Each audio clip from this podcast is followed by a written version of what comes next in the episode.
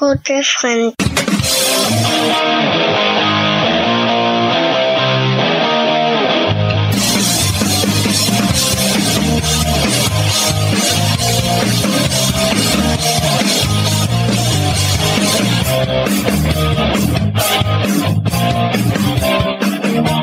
Moin, moin und herzlich willkommen aus dem Krankenlager 16 Karat Gold zurück hier bei GF der Talk. Erstmal schön, dich wieder hier zu haben. Moin, Tess. Ja, hallo Tim, schön, dass du mich mal wieder eingeladen hast. Ähm, wir haben das ja vor Karat ganz kurz da probiert, als ist das dann eben nicht ganz ausgegangen, auch äh, mit deiner persönlichen Situation, mit dem, was uns, was uns die Technik dann an, an Schwierigkeiten dazwischen geschoben hat. Aber ich glaube, naja, nach Karat haben wir da auch eine Menge interessante Themen, über die wir jetzt reden können, über die wir vorher nicht reden konnten. Von daher bietet sich das vielleicht ganz gut an. Ja, es sind verrückte Sachen auf jeden Fall passiert beim Karat, mit denen, glaube ich, wenige Leute gerechnet haben und die Geheimhaltungsstufe bei bei WXW ist sehr, sehr groß bei solchen Sachen, Tess. Wie geht ihr mit solchen Überraschungen um? Wie macht ihr das, dass sowas vielleicht nicht unbedingt im Observer oder irgendwo steht?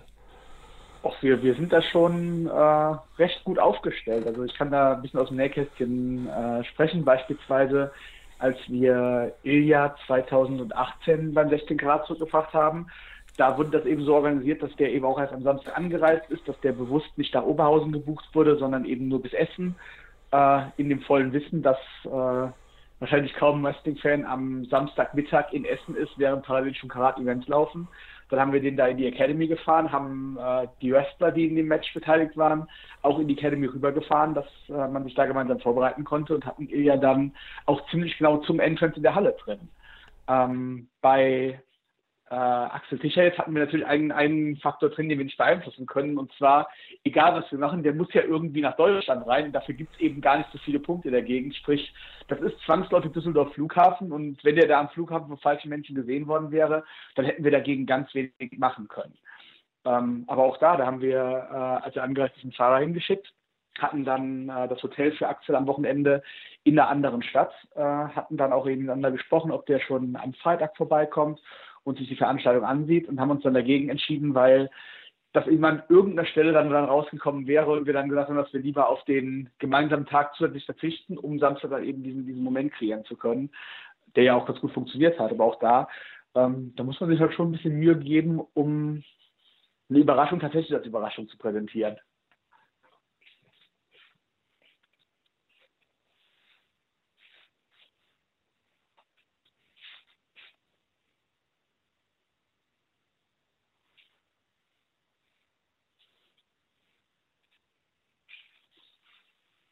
Tim, ich höre dich jetzt aktuell nicht mehr.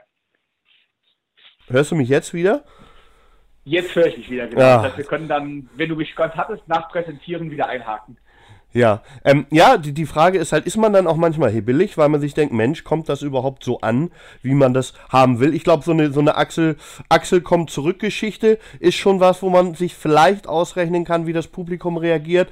Bei Ilja ist es vielleicht schon ein bisschen anders hätte es sein können, weil die Leute ja ihn lange nicht gesehen haben und man wusste nicht, wie sie darauf reagieren. Zum Beispiel auch, dass er öfter auch rausgenommen wurde, beziehungsweise auch diese Absagen aus dem familiären Grund gab. Macht man sich darüber Gedanken, Test, dass sowas vielleicht auch gar nicht die ja, Erwartungshaltung trifft, die man vielleicht selber hat? Nee, ich war mir oder wir waren uns damals sehr, sehr sicher, dass, äh, der, der Rückkehr von Ilya perfekt funktionieren könnte, weil, oder auch würde, weil das eben der Payoff der Geschichte war, auf die hingeschrieben worden ist, inklusive eben diesen, diesen großen, äh, dieser großen Dokumentation, die Katja damals gemacht hat, dem Dreiteiler, dem, dem Aufbau für Anniversary. Ich denke, bei, bei der 17th Anniversary damals ja auch als klarer Favoriten das Match gegen, gegen John Klinger reingegangen, hat dann eben verloren, hat dann eben nochmal diese, diese Extraschleife gemacht mit dem Moment, in dem er ganz zum Wrestling gegangen ist, bevor er wiedergekommen ist, um, um John dann zu entthronen. Und ich glaube, die, die Geschichte war damals dermaßen stark geschrieben und auch erzählt, dass das klar war, dass das, dass das funktionieren würde, weil Ilya ja auch niemand ist, den, ja, den man den Leuten in den Rachen gesteckt hat, sondern eher jemand ist, der sehr, sehr authentisch ist und auf der, auf den die Leute Bock haben, den zu sehen. Das ist ja nicht, dass wir da uns überlegen müssen, wie bringen wir den jemand rüber, den die Fans eigentlich gar, gar nicht wollen, sondern wir konnten uns eigentlich nur überlegen, wie können wie kann den Fans denn der bestmögliche Moment gegeben werden. Und ich glaube, darauf äh, hat das damalige Creative Team auch sehr, sehr genau hingearbeitet. Ähm, jetzt bei Axel Tischer sagst du auch, ich glaube, ich glaube, das war abzusehen, nachdem die Freude schon so groß war, als damals äh, die beiden Axels bei äh, der Anniversary-Veranstaltung, also der 17. Anniversary-Veranstaltung auf die Bühne gekommen sind. Das war ja schon sehr, sehr cool. Ähm, entsprechend war eigentlich zu erwarten, dass in dem Moment, in dem, in dem Axel dann tatsächlich nochmal ein Match für uns bestreitet und das eben auch mit dem, mit dem aktuellen Smackdown-Gimmick macht, dass das sehr, sehr den Nerv der Zuschauer treffen würde. Ich glaube, das waren, waren beides ganz klare Dinge, die dann auch genauso funktioniert haben. Bekommt auch als Feedback auch Dankbarkeit von Fans zurück? Sprechen euch Fans auch an und sagen, Mensch, danke, dass ihr das möglich gemacht habt? Kommt zu solchen Sachen auch, Tess? Ähm, ich glaube, das ist ein Feedback, das sowohl wir bekommen, als auch die, die Wrestler selber bekommen, weil ja auch völlig klar ist, ähm, Axel ist ein aktueller WWE-Wrestler, unabhängig davon, wie viel er im Fernsehen zu sehen ist. Der hat, der hat seinen Vertrag da. Das heißt, der müsste ja nicht, um, um seinen Lebensunterhalt zu verdienen, äh, Independent wresteln und wrestelt ja auch nicht sonst bei Independent liegen, sondern ähm, hat sich dafür eben auch ganz, ganz stark gemacht, um so eine absolute Ausnahmesituation, dass jemand, der aktuell in einem der beiden großen Brands, SmackDown Raw drin ist, eben parallel noch bei der Independent Liga arbeiten kann, dass dafür, das muss eben auch derjenige wirklich wollen, sich dafür eingesetzt haben. Und ich glaube auch bei Axel war da sowohl ganz, ganz viel Dankbarkeit, dass das ein cooler Moment für ihn war, als auch bei ihm selber ist ganz, ganz viel Dankbarkeit dafür angekommen, dass er sich da eben eingesetzt hat. Ja, mit Junior hatte die ja auch noch wen von der WWE da. Das heißt, es war ja sowieso eine ganz, ganz besondere Geschichte, die in der Form, glaube ich, in der mhm. Wrestling-Welt mit so vielen WWE-Akteuren, dann aber auch wiederum mit so vielen Akteuren auch von anderen Promotions. In der Form gab es das so, glaube ich, auch noch nicht, oder Tess? Puh, da, da stellst du jetzt eine Frage, die ein Statistiker besser beantworten kann als ich. ich Aber ich würde fast sagen, ja, es gab es noch nicht äh, in der Form so. Ich, ich kann sagen, in, in Deutschland gab es das ganz, ganz sicher in, in, der Form noch nicht. Allerdings äh, geht, ja auch, geht ja auch in der heutigen Wrestling-Welt klar, manche, manche Dinge gehen auch, gehen, gehen auch heute nicht, aber generell sind die, die Grenzen zwischen WWE und allem anderen durchlässiger geworden, als das, als das früher der Fall war, wo ein Wrestler, in dem er in dem Moment, in dem er bei WWE unterschrieben hat, ja quasi komplett aus, aus allem anderen verschwunden ist. Und heutzutage gibt es eben durchaus mal diese Cameo-Auftritte oder es gibt äh, mit NXT UK eine Brand, bei der Wrestler eben auch für ein paar andere Ligen noch in den Ring steigen, äh, steigen weiterhin. Ich glaube, diese, diese klassische WWE und alles andere Abgrenzungen in der Form gibt es so nicht mehr, wie, sie, wie man sie von früher kennt. Ähm, Indie-Wrestling war früher eher ein Sammelbecken von Leuten, die, wenn sie einen Vertrag gekriegt haben, würde ich fast formulieren, gerne zur WWE gegangen sind, aber ansonsten ja eher eine Anti-Haltung gegen WWE vorgeherrscht hat. Wenn man in Fanforen geschaut hat, aber auch Wrestler haben nicht immer nett über die WWE gesprochen. Was denkst mhm. du, Tess? Wie kommt die, diese Änderung zustande, dass auch auf beiden Seiten offener damit umgegangen wird?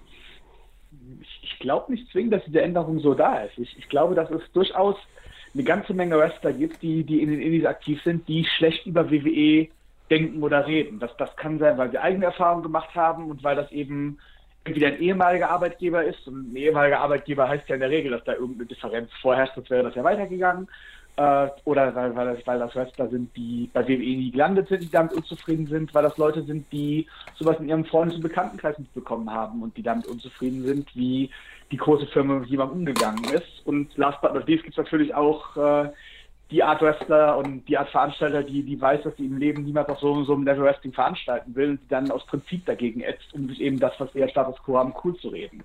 Ich glaube, das gibt es durchaus nach wie vor. Ähm, ich glaube, das ist auch sehr normal. Ich, ich, glaube ebenfalls, es gibt eine ganze Menge Fans, die eben weiterhin schlecht über WWE denken, weil ihnen das nicht gefällt, was da angeboten wird. Wow, oder SmackDown. Weil ihnen nicht gefällt, dass sie ihre Lieblingswrestler nicht mehr in dem Umfeld sehen konnten, in dem das früher der Fall war äh, weil sie eben gerne hätten, dass äh, AJ Styles bei Impact Wrestling ist oder äh, bei Ring of Honor oder bei irgendeiner anderen Liga, bei der er aktuell nicht antritt. Ich glaube durchaus, dass, dass es diese, diese Antipathie-Haltung weiterhin gibt und, und die wird es auch immer geben, dass es auch völlig in Ordnung ist, dass es die gibt, ähm, weil es nicht dieses eine Produkt auf der Welt gibt, mit dem sich jeder identifizieren kann. Es recht im Unterhaltungsbereich. Und äh, dass gerade Wrestling was ist, was Menschen emotionalisieren soll und dann eben im Effekt auch Menschen emotionalisiert, sodass es dann auch zu nicht zwingend vernunftmäßig begründeten Haltungen und Äußerungen gibt. Das finde ich sehr normal. Also beispielsweise, wir haben äh, aktuell den Axel Tischer Entrance von Karat auf YouTube drauf. Und das ist nach einer Woche unser erfolgreichstes YouTube-Video, das wir je innerhalb von sieben Tagen hatten. Und da kriegen wir eine unglaubliche Menge an Kommentaren rein. Da ist eben auch die ganze Bandbreite drin, drin inklusive bestimmt 30 Leuten, die, die schreiben, oh wow, äh, Axel Fischer als, als WWE-Wrestler tritt, tritt woanders an. Wie hat Vince das denn erlaubt? Äh, da gibt es eine ganze Menge Leute, die schreiben, boah, WWE-Leute sind doch eh alle scheiße, eben über die Independent-Leute. Da gibt es auch eine ganze Menge Leute, die diesen Entrance sehen und darunter schreiben, ja, deutsches Wrestling finde ich eh scheiße. Diese, diese volle Bandbreite gibt es nach wie vor, unabhängig davon, wie sich die Szene selbst geändert hat. Und ich glaube auch nicht, dass sich das sowohl in der Szene als auch in der Fanszene zwangsläufig ändern wird oder ändern muss. Ich habe Kommentare gelesen und die war nicht nur einer, sondern mehrere, die dann auch wirklich meinten, Testo ist es eben angesprochen, ähm, ein Axel Tischer würde ja einem europäischen oder Independent Worker jetzt einen Platz auf der Card klauen. Hast du solche Sachen auch wahrgenommen, wenn du sowas hören würdest? Was würdest du über sowas denken, Tess? Es gibt eine bestimmte Menge an, an Plätzen auf jeder Veranstaltung und ich finde, das ist eine komische Haltung, wenn man sagt, dieser Wrestler klaut jemand anderem einen Platz, nimmt einem jemand anderem einen, einen Platz weg. Ich bin da ein relativ wirtschaftlich denkender Mensch und ich glaube, wenn dieser andere Wrestler, dessen Platz weggenommen äh, worden wäre, so gut wäre, dass er auf die Karte gehörte, dann würde er da auch gerade stehen. Ich glaube, ich glaube, dass äh, man diese Art von, von Konkurrenz denkt, dass sie nicht besonders gesund ist, sondern dass sich Qualität immer durchsetzen wird. Ja, WXW war ja sowieso immer eher eine Promotion von Fans für Fans, so wurde es früher auch gesagt. Sind Leute an euch rangekommen, wie das auch publiker wurde, dass ihr mit der WWE zusammenarbeitet, beziehungsweise in manchen Geschichten, dass da Leute gesagt haben, nee, wir wollen nichts mehr mit euch zu tun haben, die dann wirklich so die hard waren und gesagt haben, nee, ihr arbeitet mit dem Teufel, so wie viele es ja manchmal formulieren? Ja, solche Rückmeldungen gibt es tatsächlich. Ähm, ich weiß nicht, wie, wie ernst die zu nehmen sind, weil das, was jemand in einem emotionalen Moment sagt oder das, was jemand in einem von mir aus ruhigen Moment hinter dem, dem Schutzschild des eigenen Computers sagt, und das, was derjenige dann auch tut, ist was völlig anderes. Natürlich lese ich äh, Aussagen mit, äh, nee, da treten jetzt WWE-Leute an oder da, da gibt es irgendeine Form der Arbeit mit WWE oder die, die verkaufen sich in irgendeiner Form, mit denen wollen wir nichts mehr zu tun haben. Ob derjenige dann tatsächlich nicht mehr, nicht mehr irgendwas vom WXW verfolgt und tatsächlich nicht mehr den Zuschauern steht, das kann ich nicht beurteilen. Ich glaube, da, da ist die Antwort manche ja, manche nein. Das, das kann man halt nicht ändern. Ähm, wie vergleiche ich das gerne? Ich glaube, wenn, wenn mein Lieblingsverein in der dritten Liga spielt und ich da immer Tickets kriege für einen vernünftigen Preis und die in zwei Jahren in die erste Liga durchmarschieren und ich kriege halt plötzlich keine Tickets mehr und alles ist viel, viel teurer und äh, Sicherheitsvorkehrungen sind viel, viel höher und es ist viel, viel weniger persönlich als vorher, dann kann das dazu führen, dass das äh, es nicht nur den Fans gibt, der das mitgenommen hat und sagt, wow, ich bin stolz drauf, ich habe das, das miterlebt, seit, seit die ganz unten waren, sondern dass es eben auch den Fans gibt, der sagt, nee, das ist nicht mehr, was ich von früher gekannt habe, das ist, das ist mir jetzt zu kommerziell, ich suche was anderes. Auch das, beides, beides ist völlig in Ordnung. Ansonsten äh, würde jeder, der, der heutzutage sagt, WXW ist meine Lieblingsliga, doch aus Prinzip sagen, nee, die erfolgreichere und größere Liga ist meine Lieblingsliga. Es muss, muss Leute geben, die sich für jedes Level, auf dem es irgendetwas geben kann, äh, interessieren. Ihr habt euch diese Emotionen dann ja aber auch erarbeitet, Tess, die ja teilweise da auch hochkochen. Sei es um Sitzplätze, sei es um, um wie das alles funktioniert. Und du hast erst selbst gesagt, du bist ein Businessmann. Ihr müsst Business machen im Endeffekt, müsst aber auch oder dürft allerdings, so sehen die Fans das auch, die Fans nicht aus den Augen verlieren, die von Anfang an dabei sind. Tess, wie schwer oder wie einfach, ich würde gar nicht sagen wie einfach, aber wie schwer fällt es da manchmal euch auch den, äh, ja, beziehungsweise den Spagat auch zwischen diesen Geschichten überhaupt zu machen? Dass man sich erstmal als Liga nicht verliert, zweitens wirtschaftlich arbeitet, drittens aber auch die Fans immer mitnimmt, die schon von Anfang an da waren ich glaube, komplett diesen Spagat zu machen, wird nie möglich sein, weil es noch nicht den WXW-Fan gibt. Der, der WXW-Fan ist sowas wie so eine, so eine, Annahme wie der Homo economicus. Ähm, das ist ein, es soll den idealtypischen Menschen geben mit exakt denselben Präferenzen und Vorlieben, der sich dieselben Dinge wünscht. Das ist doch nicht so. Ähm, ich nehme da einfach als, als simpelstes Beispiel äh, zum, zum Warm-up, was eines der diskutiertesten Themen bei uns ist, kriegen wir ausschließlich deutliche Rückmeldungen. Die Hälfte der Rückmeldung sagt uns, boah, ist das toll, dass ihr das Warm-up abgeschafft habt. Ich ätze seit drei Jahren dagegen. Mein Takt ist viel, viel besser geworden. Und die andere Hälfte ist, hey, können wir das Warm-up wieder haben? Ich habe das so genossen die ganze Zeit. Aber vorher habe ich halt nicht so laut was gesagt, weil es war noch da und es war cool. Es gibt nicht den, den Wunsch des WXW-Fans. Ähm, es gibt denjenigen, der, der sagt, jo, ich hätte gerne mehr Sitzplätze bei Karat und ich fände das total cool, wenn rund um den Ring herum Sitzplätze wären und es entsprechend viele Reihe 1, Reihe 2, Reihe 3, Reihe 4 Plätze geben würde. Und es gibt denjenigen, der sagt, mach das bitte bloß nicht, ich möchte Stehplätze haben. Mich stört das schon, wenn, wenn ich bei Superstars in Oberhausen nicht stehen kann. Und mich stört das, wenn ich nach Frankfurt fahre und dann nicht stehen, nicht stehen kann, beziehungsweise nicht am Ring stehen kann. Ich glaube, es gibt nicht den Menschen, der sich alles gleich wünscht. Genauso gibt es nicht den alten WXW-Fan, der, der sich alles gleich wünscht. Beim WXW-Fan der ersten Stunde, da brauchen wir gar nicht von zu reden. Ähm, ich glaube, von, von den Menschen, die 2001, 2002 in der Halle waren, da, da gibt es maximal eine Handvoll. Voll, das heißt, die, die WXW-Fans der ersten Stunde sind doch dann wahrscheinlich eher diejenigen, die 2004, 2005, 2006 in der Halle, Halle waren, die damals schon als die, die neuen Störenfriede gesehen wurden, die, die damals als eingerissene Fans mit ihren Wünschen verdrängt haben, weil sie plötzlich keine Ahnung, Chris Hero und Super Dragon und äh, technisch anspruchsvolleres Wrestling sehen wollten und nicht mehr nur sehen wollten, wie, wie Hate und Siggy sich prügeln. Ähm, ich, glaube, ich glaube, wie gesagt, es wird nie möglich sein, da, da jedem recht zu machen und jedem mitzunehmen, sondern es ist unsere Aufgabe, es möglichst vielen Leuten recht zu machen und möglichst viele Leute mitzunehmen und dabei eben auch dafür zu sorgen, dass sich das, was wir machen, nachhaltig entwickelt. Dass es nicht einmal einen, einen Peak gibt, der, der nie wieder erreicht werden wird und dann das ganz langsam vor die Hunde geht, sondern was aufzubauen, was eben nicht nur in drei Monaten, sondern auch in drei Jahren noch existieren kann. Das ist unsere Aufgabe. Und dafür werden wir auch sicherlich ab und zu mal jemandem vor den Kopf stoßen müssen, in der Hoffnung, dass wir deswegen ganz vielen anderen Leuten nicht vor den Kopf stoßen. Das, das Stichwort ist weitsichtig. Wie weit ist sowas wie die Essener Grugerhalle noch weg von, von 16 Karat Gold? Weil da haben Leute jetzt wiederum Angst, dass dann der Flair verloren geht. Wiederum andere sagen, ihr müsst aber in solch eine Halle gehen, weil wir wollen mehr, mehr Sitzplätze haben. Wie, wie weit ist sowas weg, dass ihr über sowas nachdenken würdet überhaupt, Tess? Ich finde, nachdenken muss man über alles. Ich kann, ich kann mir nach jedem Gedanken sagen, sagen, der Gedanke ist nicht sinnvoll oder ich möchte den nicht machen aus verschiedenen Gründen. Aber wenn ich mir von Anfang an ein Denkverbot gebe, dann, dann nehme ich mir ganz, ganz viel weg. Denn wenn ich über ein Thema nachdenke, dann kann es vielleicht sein, dass ich die Gedanken, den, den ich am Anfang hatte, gar nicht verfolgen werde. Aber deswegen zwei oder drei, drei Gedanken habe, die mir in durch diesen Prozess erst gekommen sind und die, die es verfolgen lohnt, die ich aber nie gehabt hätte, wenn ich mir von Anfang an dieses Denkverbot gegeben hätte.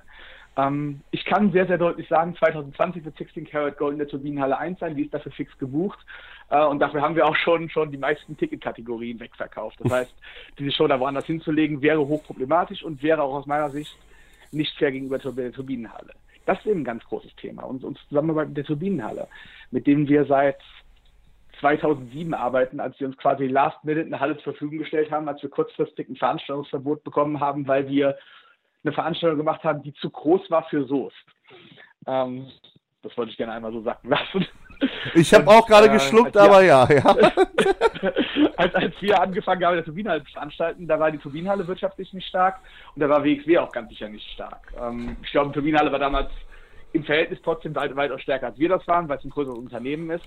Ähm, aber wir sind dann eben zusammen durch ja, beidseitig schwere Zeiten gegangen und beidseitig gute Seiten gegangen.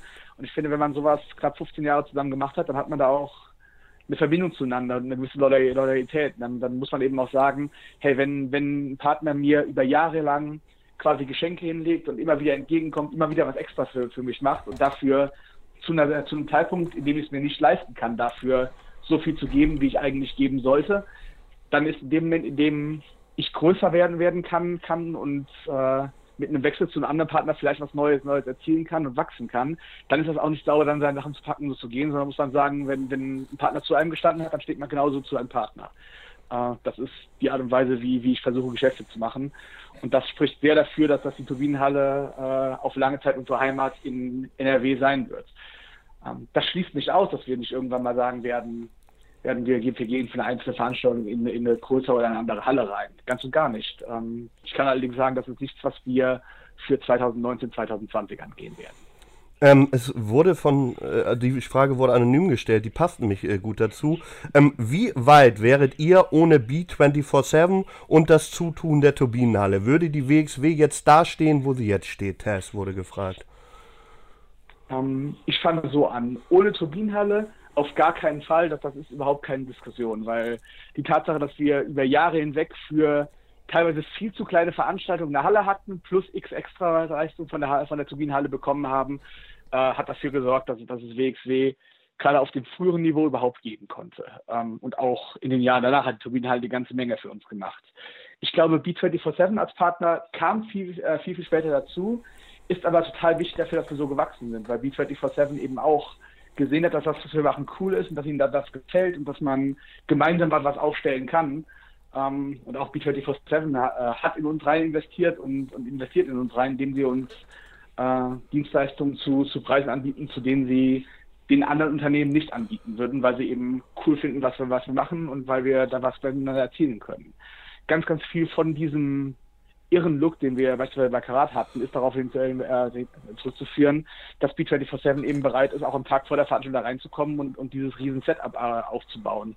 Ähm, wenn, wenn Stefan und sein Team dann nicht so dahinter stehen würden, dann wird das ganz anders aussehen. Ähm, und ich glaube, dass die Art und Weise, wie WXW heutzutage aussieht, ist sehr, sehr ursächlich dafür, wie WXW heutzutage wahrgenommen wird, weil eben diese, diese große Produktion und diese Hochglanzoptik in der Industriehalle drin, die macht eben ganz, ganz gewaltig was her und, und sorgt dafür, dass WXW eben auch eine gewisse Ästhetik hat, die den Unterschied macht zu, zu den Jahren, in denen wir einfach den Ring irgendwo in der Halle reingesteckt haben und so wie es aussah, äh, sah es eben aus. Und wo eine Öffnung im Backstage-Bereich war, das war eben der Entrance. Das macht schon einen Unterschied.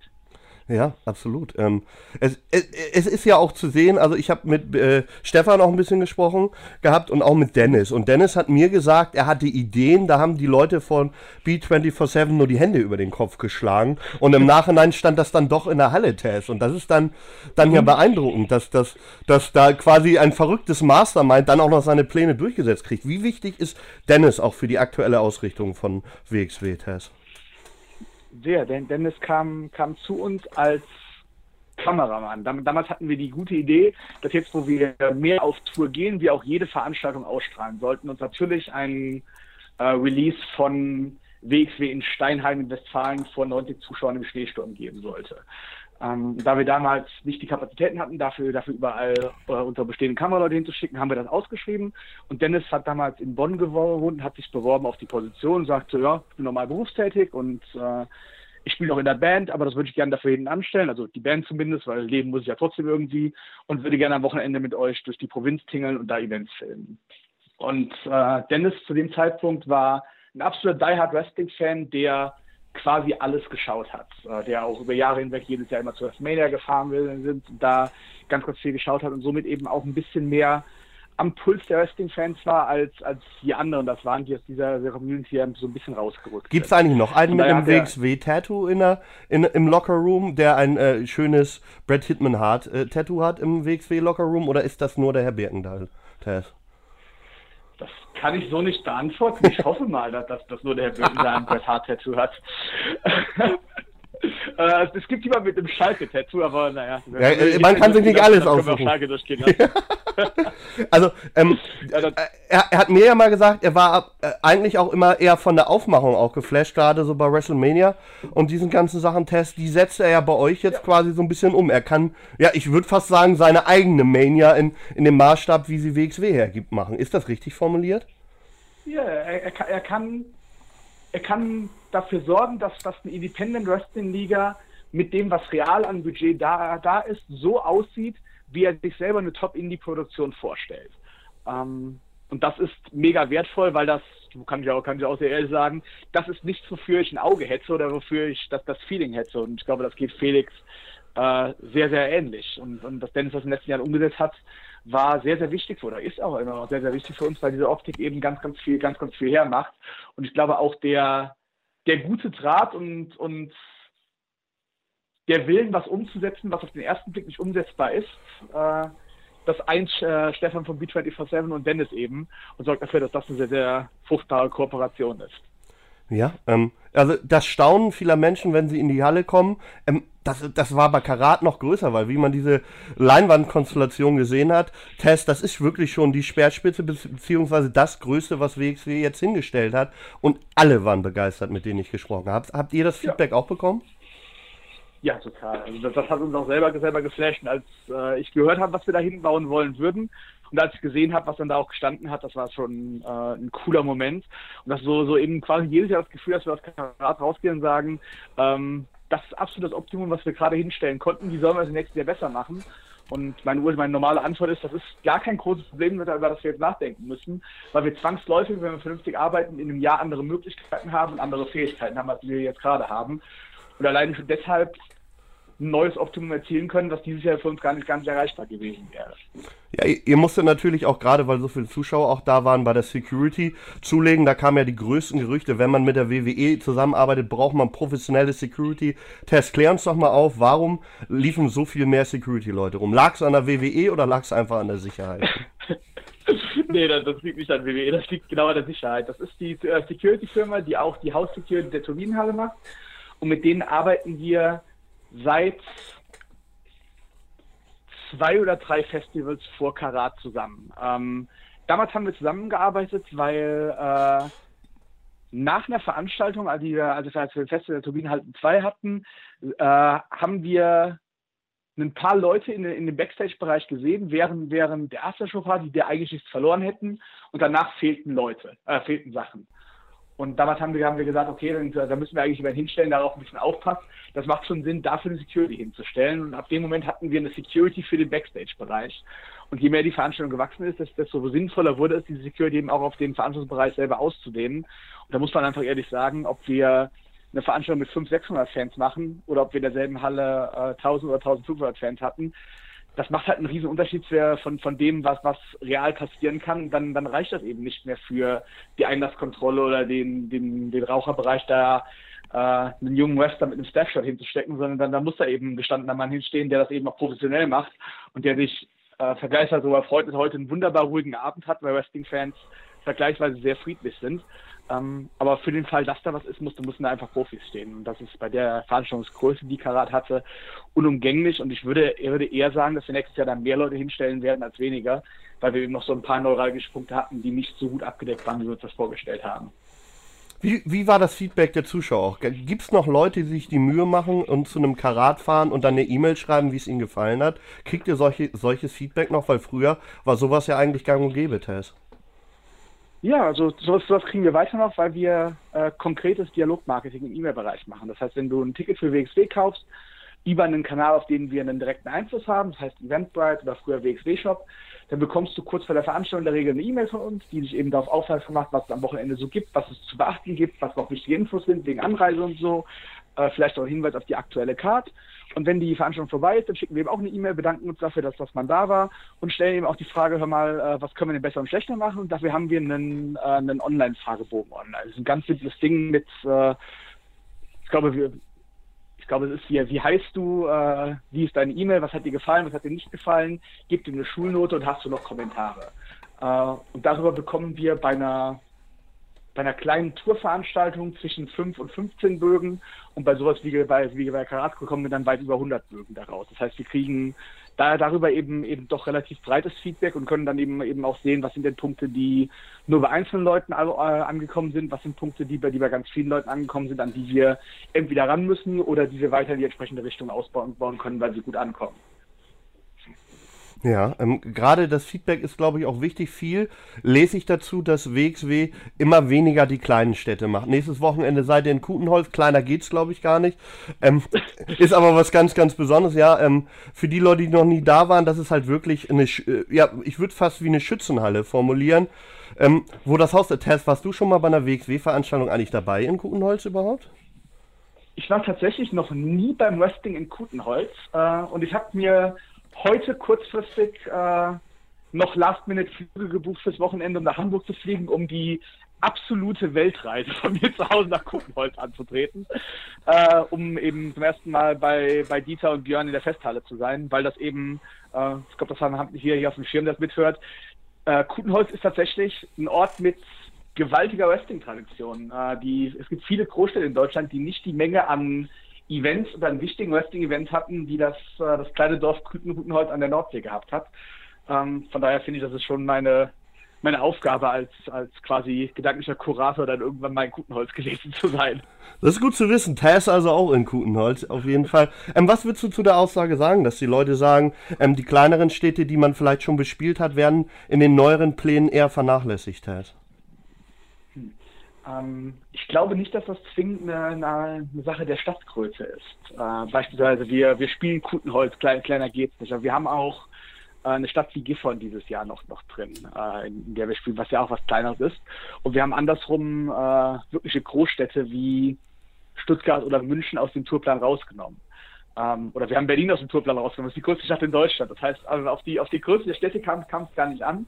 Und es kam auch nicht auf die Größe der, der, des Veranstaltungsordnens der Stadt an, denn wir haben sowohl Städte rausgenommen, die äh, kleine Hallen mit einer 300er Kapazität hatten, als auch Städte mit größeren Hallen rausgenommen. Ähm, wir haben effektiv die Städte rausgenommen, die wirtschaftlich nicht sinnvoll zu veranstalten waren. Das heißt, wir haben uns dann geschaut, was, was macht aktuell Sinn, was wir machen, was macht keinen Sinn.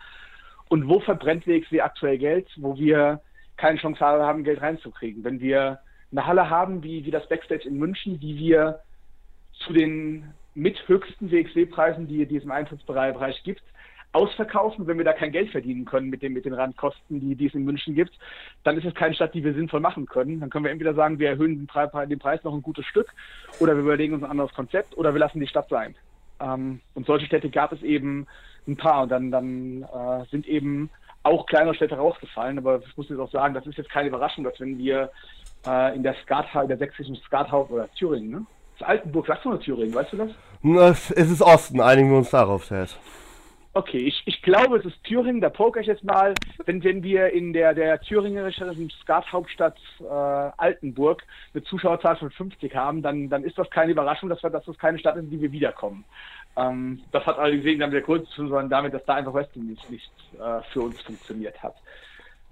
Ist es schwieriger in manchen Landstrichen auch zu veranstalten, weil man da vielleicht eher nicht den Vorortmann hat, der sich auch um die Sachen dann kümmert, Tess? Ist sowas auch schwieriger für euch?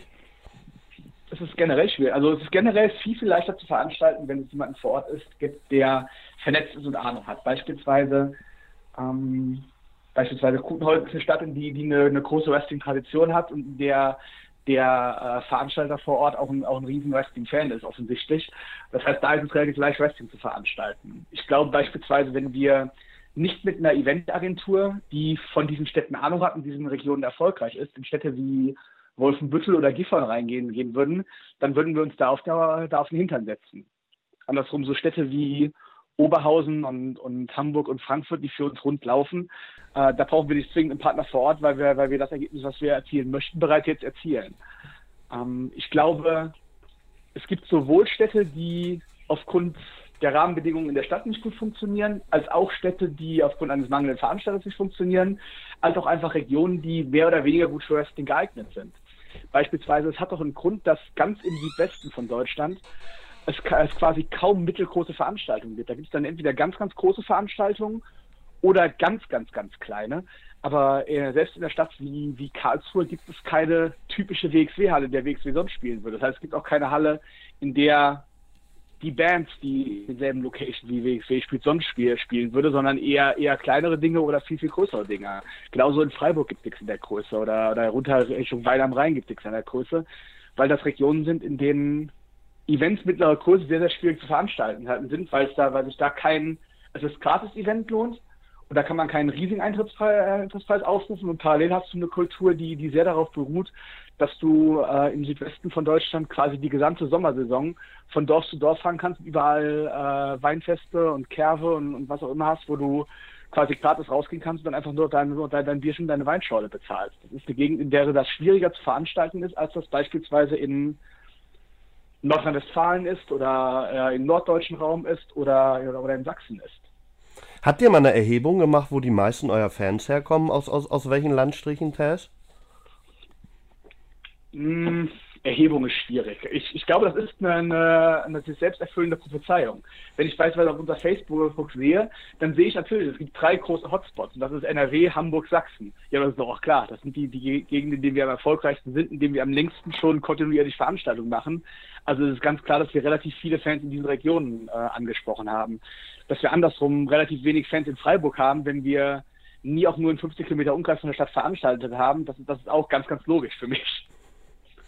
Ähm, Gibt es Bestreben auch äh, zu gucken, dass man mehr Leute kriegt, die vielleicht ähm, sowas wie Björn jetzt zum Beispiel in Kutenholz macht oder der Shaggy in, in, in Fulda, mehr solche Leute auch wieder ranzukriegen, dass man guckt, dass man mehr Leute vor Ort hat? Oder was ist da im Moment euer Ansinnen, um das vielleicht zu ändern, doch wieder in solche Städte reinzukommen? Ich bin eigentlich mit dem, was wir an, an Veranstaltungsfrequenz in 2019 haben, sehr, sehr zufrieden. Ich mhm. glaube, das ist exakt die Menge an Veranstaltungen, die wir mit dem Team, was wir gerade haben, wunderbar abbilden können und dass jemand verbrennt. Klar, ne, jetzt, jetzt äh, nach Karat ist es natürlich stressig, weil nach Karat äh, ganz, ganz viele Leute ausgebrannt sind und, und gepowert haben und dass dann die Wochen danach eben eben Ludwigshafen, Kutenholz und Frankfurt und Erfurt und New York ansteht. Das ist eben einiges an Arbeit, das ist eine stressige Zeit. Genauso wird der November beispielsweise eine stressige Zeit sein, weil wir voll in der Tour drin sind. Ich glaube, die Gesamtanzahl an Veranstaltungen dieses Jahr die stimmt weitestgehend, sodass wir die komfortable Situation haben zu sagen, dass wir total offen sind für, für neue Veranstalter, aber nicht quasi panisch dafür danach suchen müssen, weil wir für Nachhaltigkeit oder für äh, zwingend erforderliches Wachstum diese zusätzlichen Veranstalter brauchen. Ich glaube, es ist ganz, ganz wichtig, dass wir Zeit haben, uns um die Städte, die WXW selber veranstaltet, auch real zu kümmern. Und es ist genauso gut, äh, genauso wichtig, dass wir Zeit haben, uns um unsere Veranstalter zu kümmern, weil man logischerweise den einen, einen oder den anderen mehr an die Hand nehmen muss, als jemanden, der schon X-Wrestling-Veranstaltungen selber veranstaltet hat und eventuell sogar aus der Branche kommt.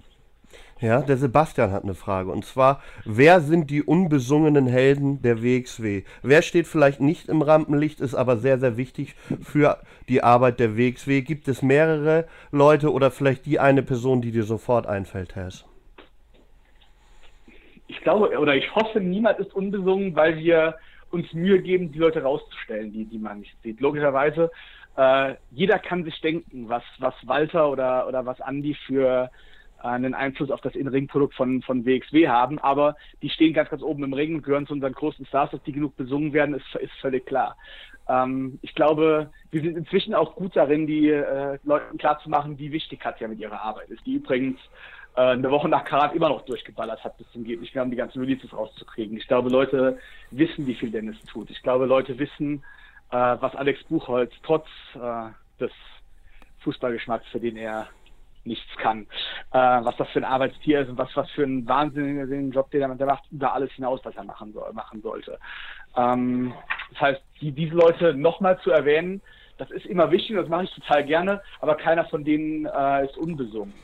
Ähm, ich glaube, man macht sich zu wenig Gedanken darüber, äh, wie gut und wie viel von einzelnen Personen bei uns in Social Media gearbeitet wird.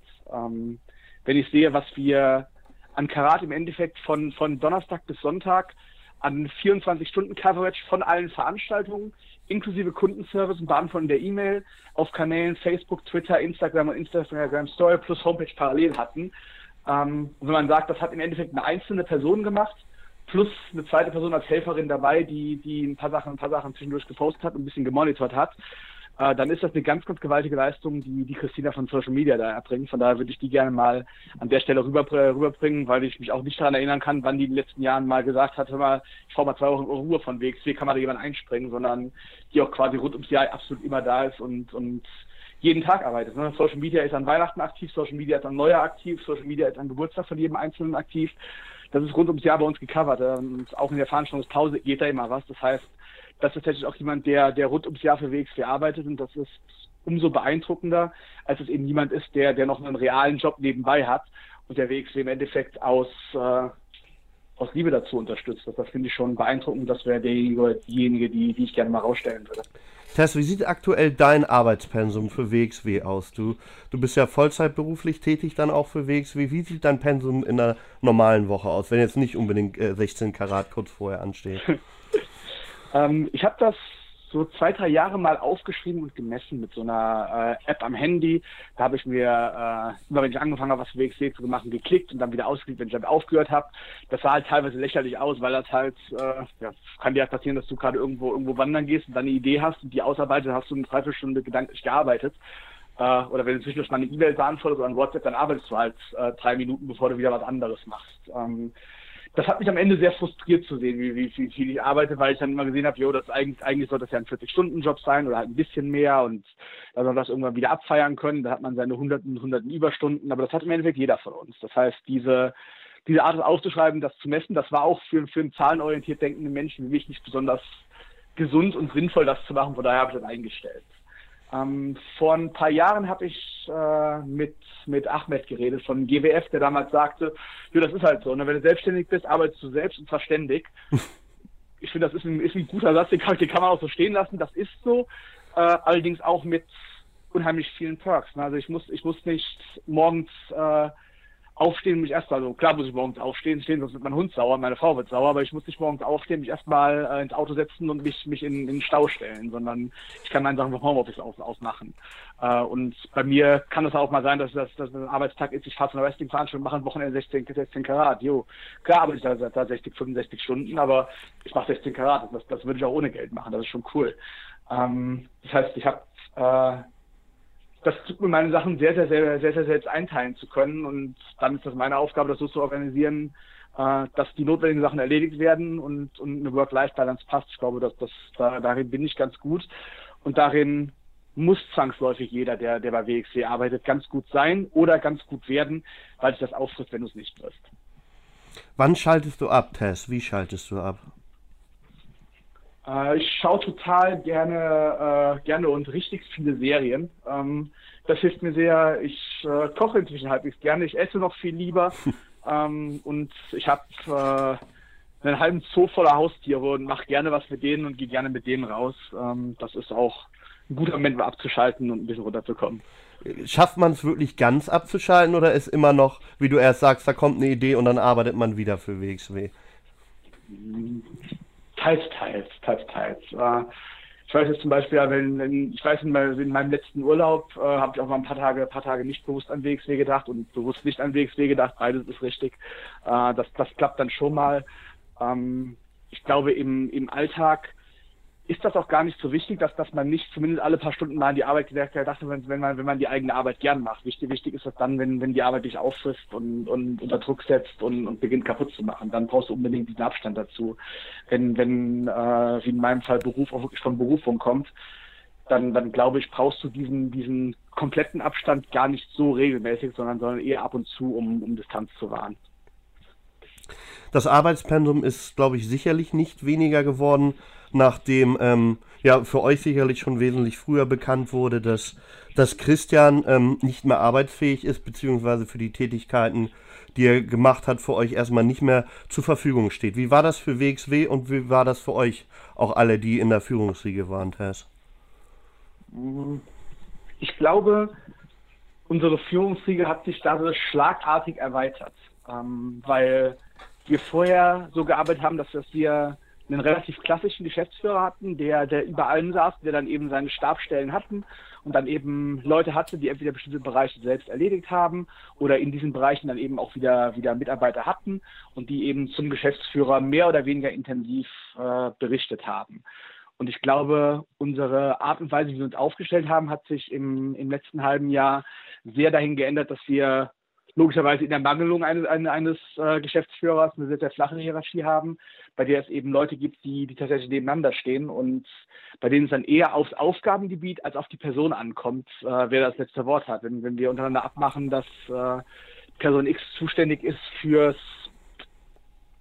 was ein gutes Beispiel, für den Creative-Bereich und derjenige, der verantwortlich ist, dann äh, kann das sein, dass das derjenige zwar, zwar äh, in finanzieller Sicht bei irgendwem, äh, wenn es um, um Buchhaltung geht oder um, um äh, monetäre Entscheidungen überstimmt wird, aber im Creative-Bereich das dann eben sein Bereich und dann, dann wird er nicht von derselben Person überstimmt.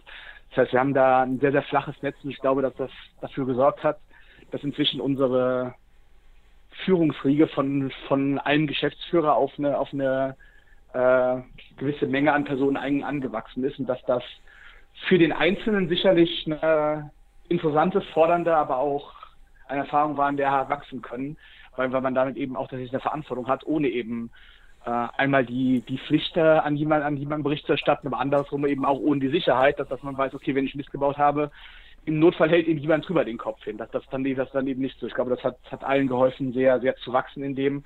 Und das war ein spannender Prozess für alle. Ich glaube, von der Arbeitsbelastung her war das eine knackige Zeit, gerade September, Oktober, November, weil es eben ganz, ganz viele Sachen gleichzeitig waren. Es waren, waren zum einen, hey, führ das mal genauso weiter wie bisher ohne Geschäftsführer und finde, finde Wege dafür. Aber zu dem Zeitpunkt, als Christian ausgefallen ist, waren wir quasi mitten in der Tour drin. Das heißt, wir konnten nicht irgendwann mal sagen, gut, lass mal eine Woche alles analysieren und, und irgendwo in eine Klausurtagung gehen und uns aufstellen, sondern wir mussten das alles am, am offenen Herzen machen, während der Organismus WXW weitergelebt hat. Ähm, und wir mussten zwei ganz, ganz große Dinge aufarbeiten. Das eine, das eine ist, wir hatten Christian, der am Ende nicht mehr so hat funktionieren können, wie wir uns das vorgestellt haben und wie er sich das vorgestellt hat. Das heißt, die, ganz, die ganzen Dinge, die, die liegen geblieben sind, mussten eben aufgearbeitet werden und sie mussten erstmal gefunden werden, um sie aufarbeiten zu können. Das heißt, es war nicht nur das Pensum, was sowieso eingefallen wäre, sondern auch eben das, was noch liegen geblieben ist. Und eben ganz, ganz viele Bereiche, in die man sich dann eben entweder einarbeiten musste oder dann eben doch noch mal mehr, als man es gerne gemacht hätte, Christian belästigen musste mit hier, erklären wir das mal gerade, äh, diesen Prozess oder, oder diesen Teil eines Aufgabengebietes verstehen wir noch nicht so ganz. Äh, und last but not least, ein Geschäftsführer ist ja auch dafür verantwortlich, um die Marschrichtung, die Zukunft des Unternehmens festzustellen, zu analysieren, was funktioniert und was funktioniert nicht und was müssen wir ändern und wie können wir uns so aufstellen, dass wir nächstes Jahr ein besseres und ein gesünderes Unternehmen sind. Wie können wir uns so aufstellen, dass wir in ein, zwei, drei, vier Jahren noch am Markt sein können? Und da, da Christian am Ende mit seinem Day-to-Day -Day schon, schon sehr, sehr ausgelastet war und das nicht für mich hat ganz erfüllen können, sind das eben auch Sachen, die, die sicherlich ein, zwei Jahre länger als sie gedurft hätten liegen geblieben sind. Das heißt, parallel dazu musste auch quasi einmal von den Zahlen, Zahlen ausgehen, da ganz Geschäftsmodell auseinandergepflückt werden, um zu schauen, okay, was, was hiervon bringt eigentlich was, was, was ist sinnvoll, wie können wir uns denn so aufstellen, dass wir auf jeden Fall 2019 und 2020 und 2021 überlebensfähig sind und Unternehmen sind, bei denen wir sagen können, hey, wir, wir haben Mitarbeiter und wir können die Verantwortung für deren monatliches Auskommen auch tatsächlich übernehmen, das wird nicht irgendwann vor die Wand fahren. Auch, auch das war eine Aufgabe, die wir lösen mussten. Und das alles parallel zu machen, war sicherlich zum, zum einen oder anderen Moment viel und zum einen oder anderen Moment auch belastend. Ähm, das wusste jeder, der mit im Boot sitzen würde. Ähm, und da, da hat auch jeder mehr als vorbildlich mitgezogen. Also das muss ich auch sagen. In dem Moment, wo, wo das klar war, dass es passieren würde, da hat sich jeder gewaltig am Riemen gerissen. Äh, da haben unsere Vollzeitleute alle ganz gewaltig hingehauen, ob das jetzt äh, Alex ist oder Dennis ist oder Katja ist oder Walter ist. Äh, da hat Felix, der quasi nur noch in manchen Rollen eingebunden war und sich sehr auf seinen normalen Beruf konzentriert hat, ist da quasi sofort mit in die Bresche gesprungen und hat auch als Gesellschafter eine Riesenmenge an Verantwortung übernommen und hat äh, Sachen mitgestaltet, mitgearbeitet. Und den haben wir quasi somit äh, wieder zurückgewonnen und, und auch äh, Sebastian, der uns im Bereich Buchhaltung unterstützt hat bis letztes Jahr, hat dann eben auch im, im letzten Teil des Jahres ganz, ganz gewaltig mit hingehauen. Ähm, und das hat funktioniert, weil tatsächlich jeder mitgezogen hat äh, und keiner gefragt hat, was bekomme ich dafür, sondern alle nur gesagt, okay, was, was brauchen wir, um weitermachen zu können. Das ist eine irre Teamleistung gewesen, auf die ich total stolz bin, dass dieses Team das hinbekommen hat. Du sagst, du bist total stolz, Tess. Hättest du geglaubt, dass es in der Form, wo es stand, jetzt seid, so hinbekommt? In den sechs Monaten, Tess? Ja, das, das hätte ich.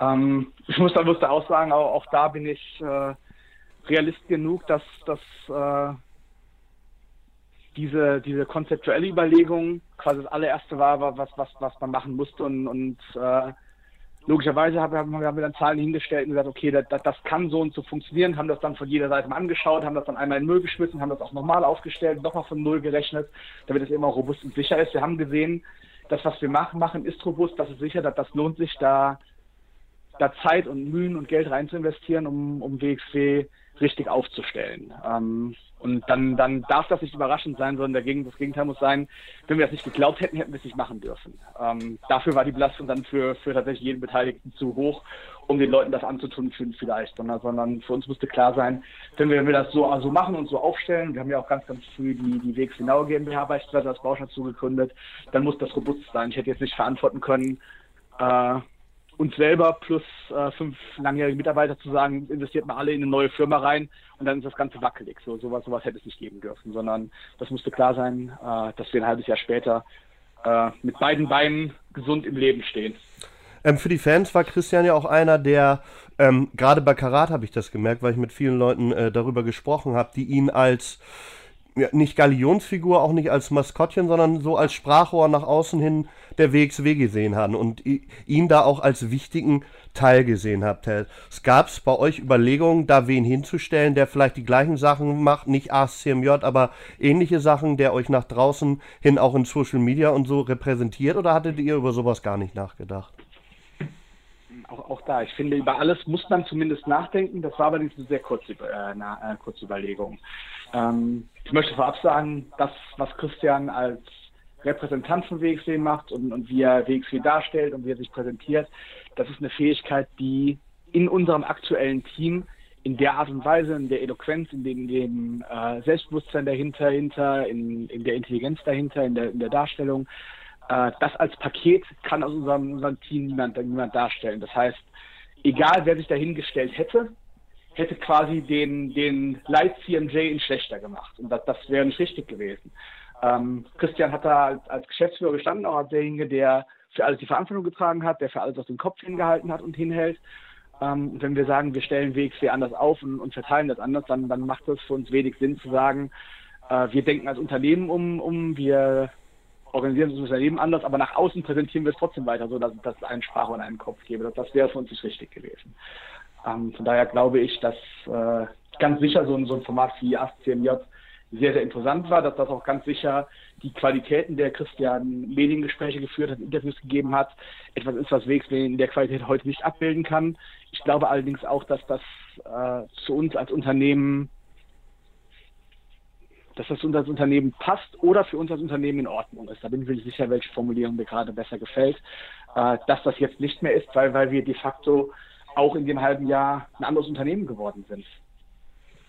Ja, ähm, es gab Entscheidungen, zum Beispiel nehmen wir mal Nick Hein-Test. Da wurde sofort immer gesagt, unter Christian wäre das so nicht passiert. Ich, ich möchte diese Frage gar nicht stellen, weil ich das teilweise absurd ist. Das, das nimmt ja schon Vince McMahon Triple H Geschichten an. Alles, was, was Triple H macht, äh, alles, was gut ist, muss Triple H gemacht haben. Alles, was Vince McMahon macht, das muss das Schlechte sein. Ähm, ich, Tess, ich frage dich gerne mal anders. Wie kam es zu der Geschichte? Weil ich habe ja auch mit Nick gesprochen und er sagte mir ja selber, mhm. er war absolut überrascht über diesen Backlash, der da kam und das alles, was dann im Nachhinein passiert ist. Tess, nimm uns doch mal mit. Wie kam das zustande aus eurer Sicht und wie, wie, wie ist das auch wahrgenommen worden, dann die Sachen, die da auch passiert sind im Nachhinein? Mhm. Ähm, für Nick auf uns zugekommen ist äh, ein alter WXW-Fan, ähm, der uns damals so zu Turok-Zeiten gesehen hat, der früher auch viel auf dem Schützenplatz war und der war mit einem von den Gegnern oder ist mit einem von den Ringfüchsen befreundet. Hat der hat so ein bisschen Kontakt hergestellt und der sagte eben, wir wollen diesen YouTube-Channel machen, dass dieses Projekt, was, was gerade oder nächste Woche mit, Gib ihn an den Start gibt. Wir haben da den, den Nick auch mit drin als UFC-Fighter, der ist auch ein riesen Wrestling-Fan und können wir da nicht was drehen bei eurer Veranstaltung? So, ja, generell kannst du dir das alles vorstellen. Ähm, ich würde ihn aber gerne mal kennenlernen, lass doch mal miteinander telefonieren. Denn ich wollte halt nicht, dass, dann, dass da ein Spinner steht, der dessen Vorstellung ist, jo, ich komme bei Wrestling vorbei, äh, dann knock ich auch in euren World Champion mit dem linken Hieb aus und dann posiere ich dann wie ein Welt, dann verschwinde ich und komme nie wieder, sondern dass es jemand ist, der eben auch, auch versteht, hey, wir, mhm. wir erzählen die Geschichten und äh, wir freuen uns, wenn jemand dabei sein, sein möchte, aber der muss halt schon wissen, er ist ein Teil der Geschichte und er ist nicht äh, die Hauptakteur, das geht nicht um ihn, sondern geht um andere. Und dann habe ich mit äh, mit den beiden Produzenten des YouTube-Kanals und mit äh, Nick und, und äh, seiner Managerin eine Telefonkonferenz gehabt. Und äh, dann sagt dann so, als allererste sagte Nick, ich würde mega gerne mal durch den Tisch gehen. Und habe gesagt, jo, generell, das, das finde ich jetzt beim ersten Auftritt ein bisschen unpassend. Äh, aber, aber, ich sag mal so, Tess, das, das, das, hätte ja schon deine Angst schüren können, wenn einer als erstes sagt, ja, ich will mal durch den Tisch gehen. Ne? Das ist ja schon ja. tricky, so eine Geschichte, sagen wir mal. Ich, ich, ich bin mir sicher, man hat meine Reservation bemerkt. ähm, und dann haben wir gesagt, ja Leute, beim ersten Mal, da, geht eigentlich was anderes. Äh, wir könnten uns das, das vorstellen, wir könnten uns vorstellen, dass er mal morgen auf die Bühne geht, ein paar Worte sagt und dann, dann quasi da ist und dann interviewen wir ihn nachher, wie es, wie es für ihn war. Oder wir könnten eine Story-Geschichte machen und dies und das und so und so und, und Nick sagte, ja, das ist, das ist cool, das mache ich sofort. Äh, ich habe zwar noch ein paar andere Projekte und ich habe an den, den Daten auch, auch hier Polizeiseminare, äh, die verschiebe ich um ein paar Stunden, wenn ich die verschieben kann, dann verlege ich die ganz, aber da habe ich Bock drauf, das will ich machen. Das fanden wir cool. Ähm, dann haben wir das bei uns im Team diskutiert und äh, Dennis ist derjenige, der dann gesehen hat, hör mal, habt ihr gesehen, was auf dessen Facebook abgeht, lest das mal. Ähm, dann haben wir das gelesen, haben das für uns ausgewertet ähm, und meine Auffassung ist nach wie, nach wie vor dieselbe. Das sind zwar ganz viele Äußerungen, die ich so nicht tätigen würde und äh, mit der, über die ich auch mit jemandem am Stammtisch diskutieren würde, aber das ist nichts, was irgendwo illegal ist oder über mein Demokratieverständnis hinausgeht. Und dann ist das für mich eine akzeptable Meinung, die jemandem beruflich im Weg stehen darf. Und somit haben wir das mit Nick gemacht. Und dann äh, ganz kurz vor der Veranstaltung kochten das dann so, so wahnsinnig hoch und gab dann diese, äh, diese Riesenreaktion dabei bei Universal. Da gab es auch mein, mein Lieblingsmoment, wie Nick da rauskommt und quasi absolut niemand sich freut und direkt am Ende sind zwei Fans und einer hält den Mittelfinger ins Gesicht, der andere streckt so quasi als einziger in der Halle die Hand auf und du merkst Nick da an, wie, wie, wie nervös er ist und wie er damit umgehen soll, dass er einfach beiden eine High Five gibt, einen quasi einen High Five in den Mittelfinger reingeht. ähm, schöner, schöner Moment. Ähm, da hat er diese Reaktion da bekommen. Dann haben wir ganz, ganz viel äh, Kritik bekommen, haben dazu ein paar Stellungnahmen veröffentlicht, zu denen wir nach wie vor stehen können. Und dann gab es entweder Fans, die gesagt haben, das können wir nicht unterstützen, ähm, zu den Veranstaltungen können wir nicht gehen. Und dann gab es Fans, die sagen, zu den Veranstaltungen können wir, können wir trotzdem gehen. Und dann gab es Fans, die gesagt haben, okay, wir haben das ein bisschen gehört. Äh, nachdem wir auch eine andere Seite gehört haben, sehen wir das anders. Jo, das ist völlig in Ordnung, dass er da ist. Und dann muss ich sagen, dass die Reaktion, die Nick bei, bei Back to Roots bekommen hat, eine völlig andere war als äh, die, die er bei 18th Universal bekommen hat.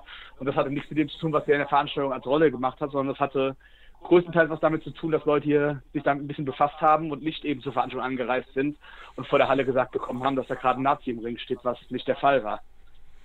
Ähm, das war, glaube ich, auch das, wo am meisten auf die WXW eingehämmert wurde, auch von Fans, die schon jahrelang dabei waren. Tess, mhm. hast du das in der Form so schon mal wahrgenommen gehabt, dass das hinterfragt wird, was ihr da äh, im Office äh, quasi für Sachen macht? Weil in der Form, auch in der geballten Form, natürlich, ich habe halt auch das Gefühl, du hast es eben angesprochen, da wurde Leuten auch was gesagt, denn ich habe auch bei Karat mit vielen gesprochen, die dann sagten, ja Mensch, ich kannte den Nick Hein vorher gar nicht, aber da haben ja so viel gesagt, das ist ein Nazi, ja, dann muss das ein Nazi sein war das, mhm. das war ja diese Dynamik. Habt ihr das unterschätzt, Tess, dass, dass das so ankommen könnte bei den WXW-Fans?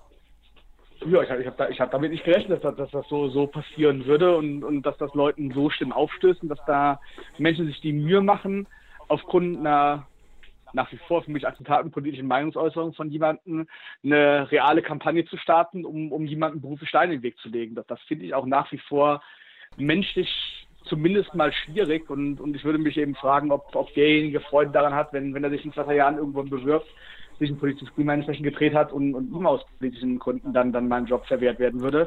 Ich glaube, das wären genau die Leute, die dann, dann, die dann äh, daraus auch einen Riesenfass aufmachen würden, weil sie merken würden, wie ungerecht das ist.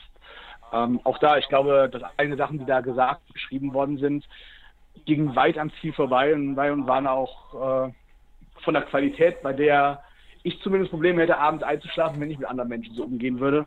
Andersrum ähm, treffe ich ja bewusst die Entscheidung, mit, Menschen vernünftig umzugehen, deswegen gut nachschlafen zu können.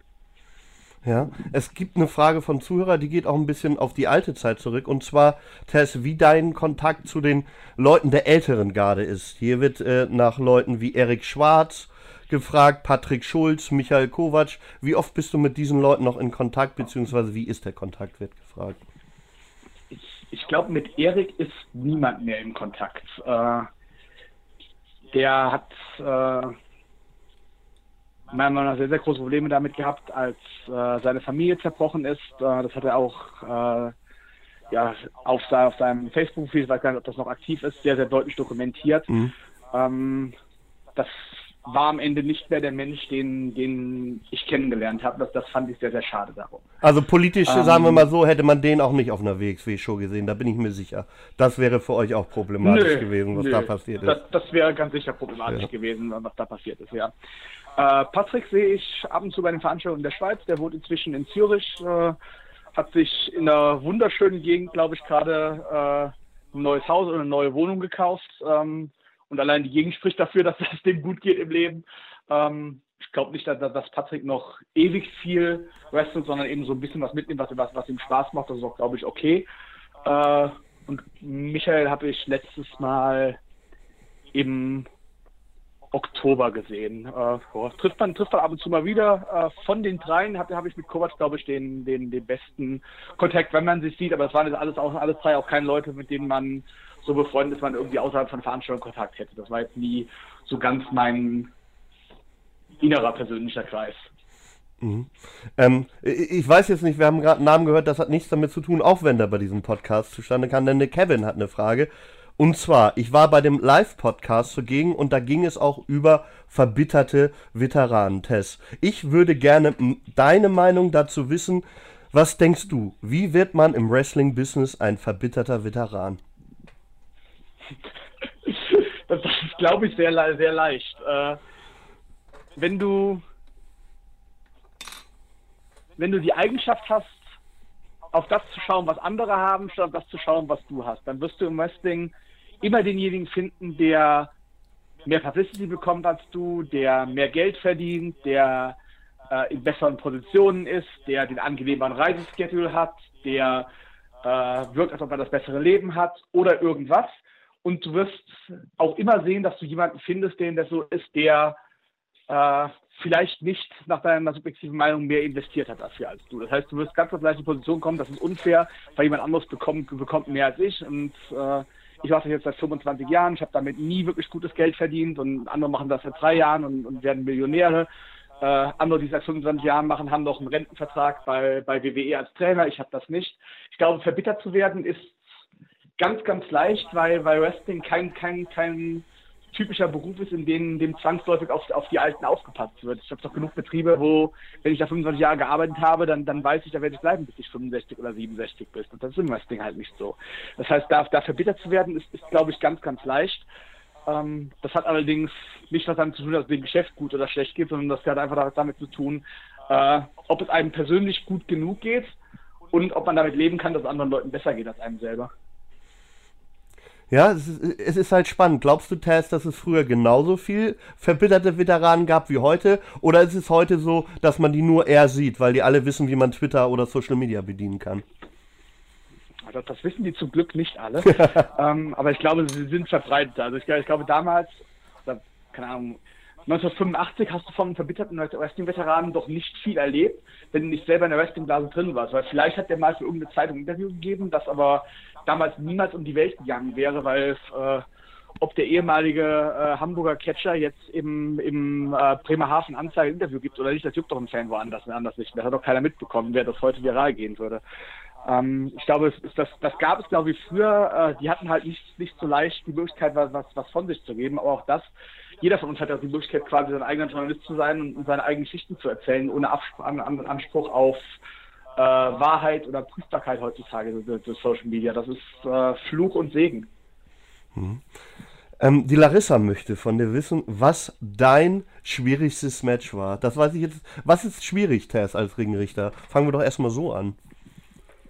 Äh, simple Antwort. Äh, als ich zweieinhalb oder zweieinviertel Jahre dabei war und so gut wie keine irgendwie qualitativ vernünftige Show geleitet hatte und deswegen auch keine reale Erfahrung hatte, äh, habe ich erlebt, wie sich einer der Wrestler in, in Anführungszeichen meinem Match das Weg gebrochen hat.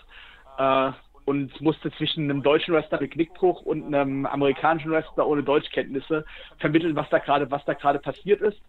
Äh, und irgendwie die Entscheidung treffen, wie es weitergeht und äh, irgendwie dafür sorgen, dass äh, in, in eine Kleinstadt äh, bei einer Veranstaltung, wo es weit und breit keinen Sanitäter gibt, irgendwie ein Krankenwagen kommt. Das, das war schon eine scheiß Kombination an Sachen.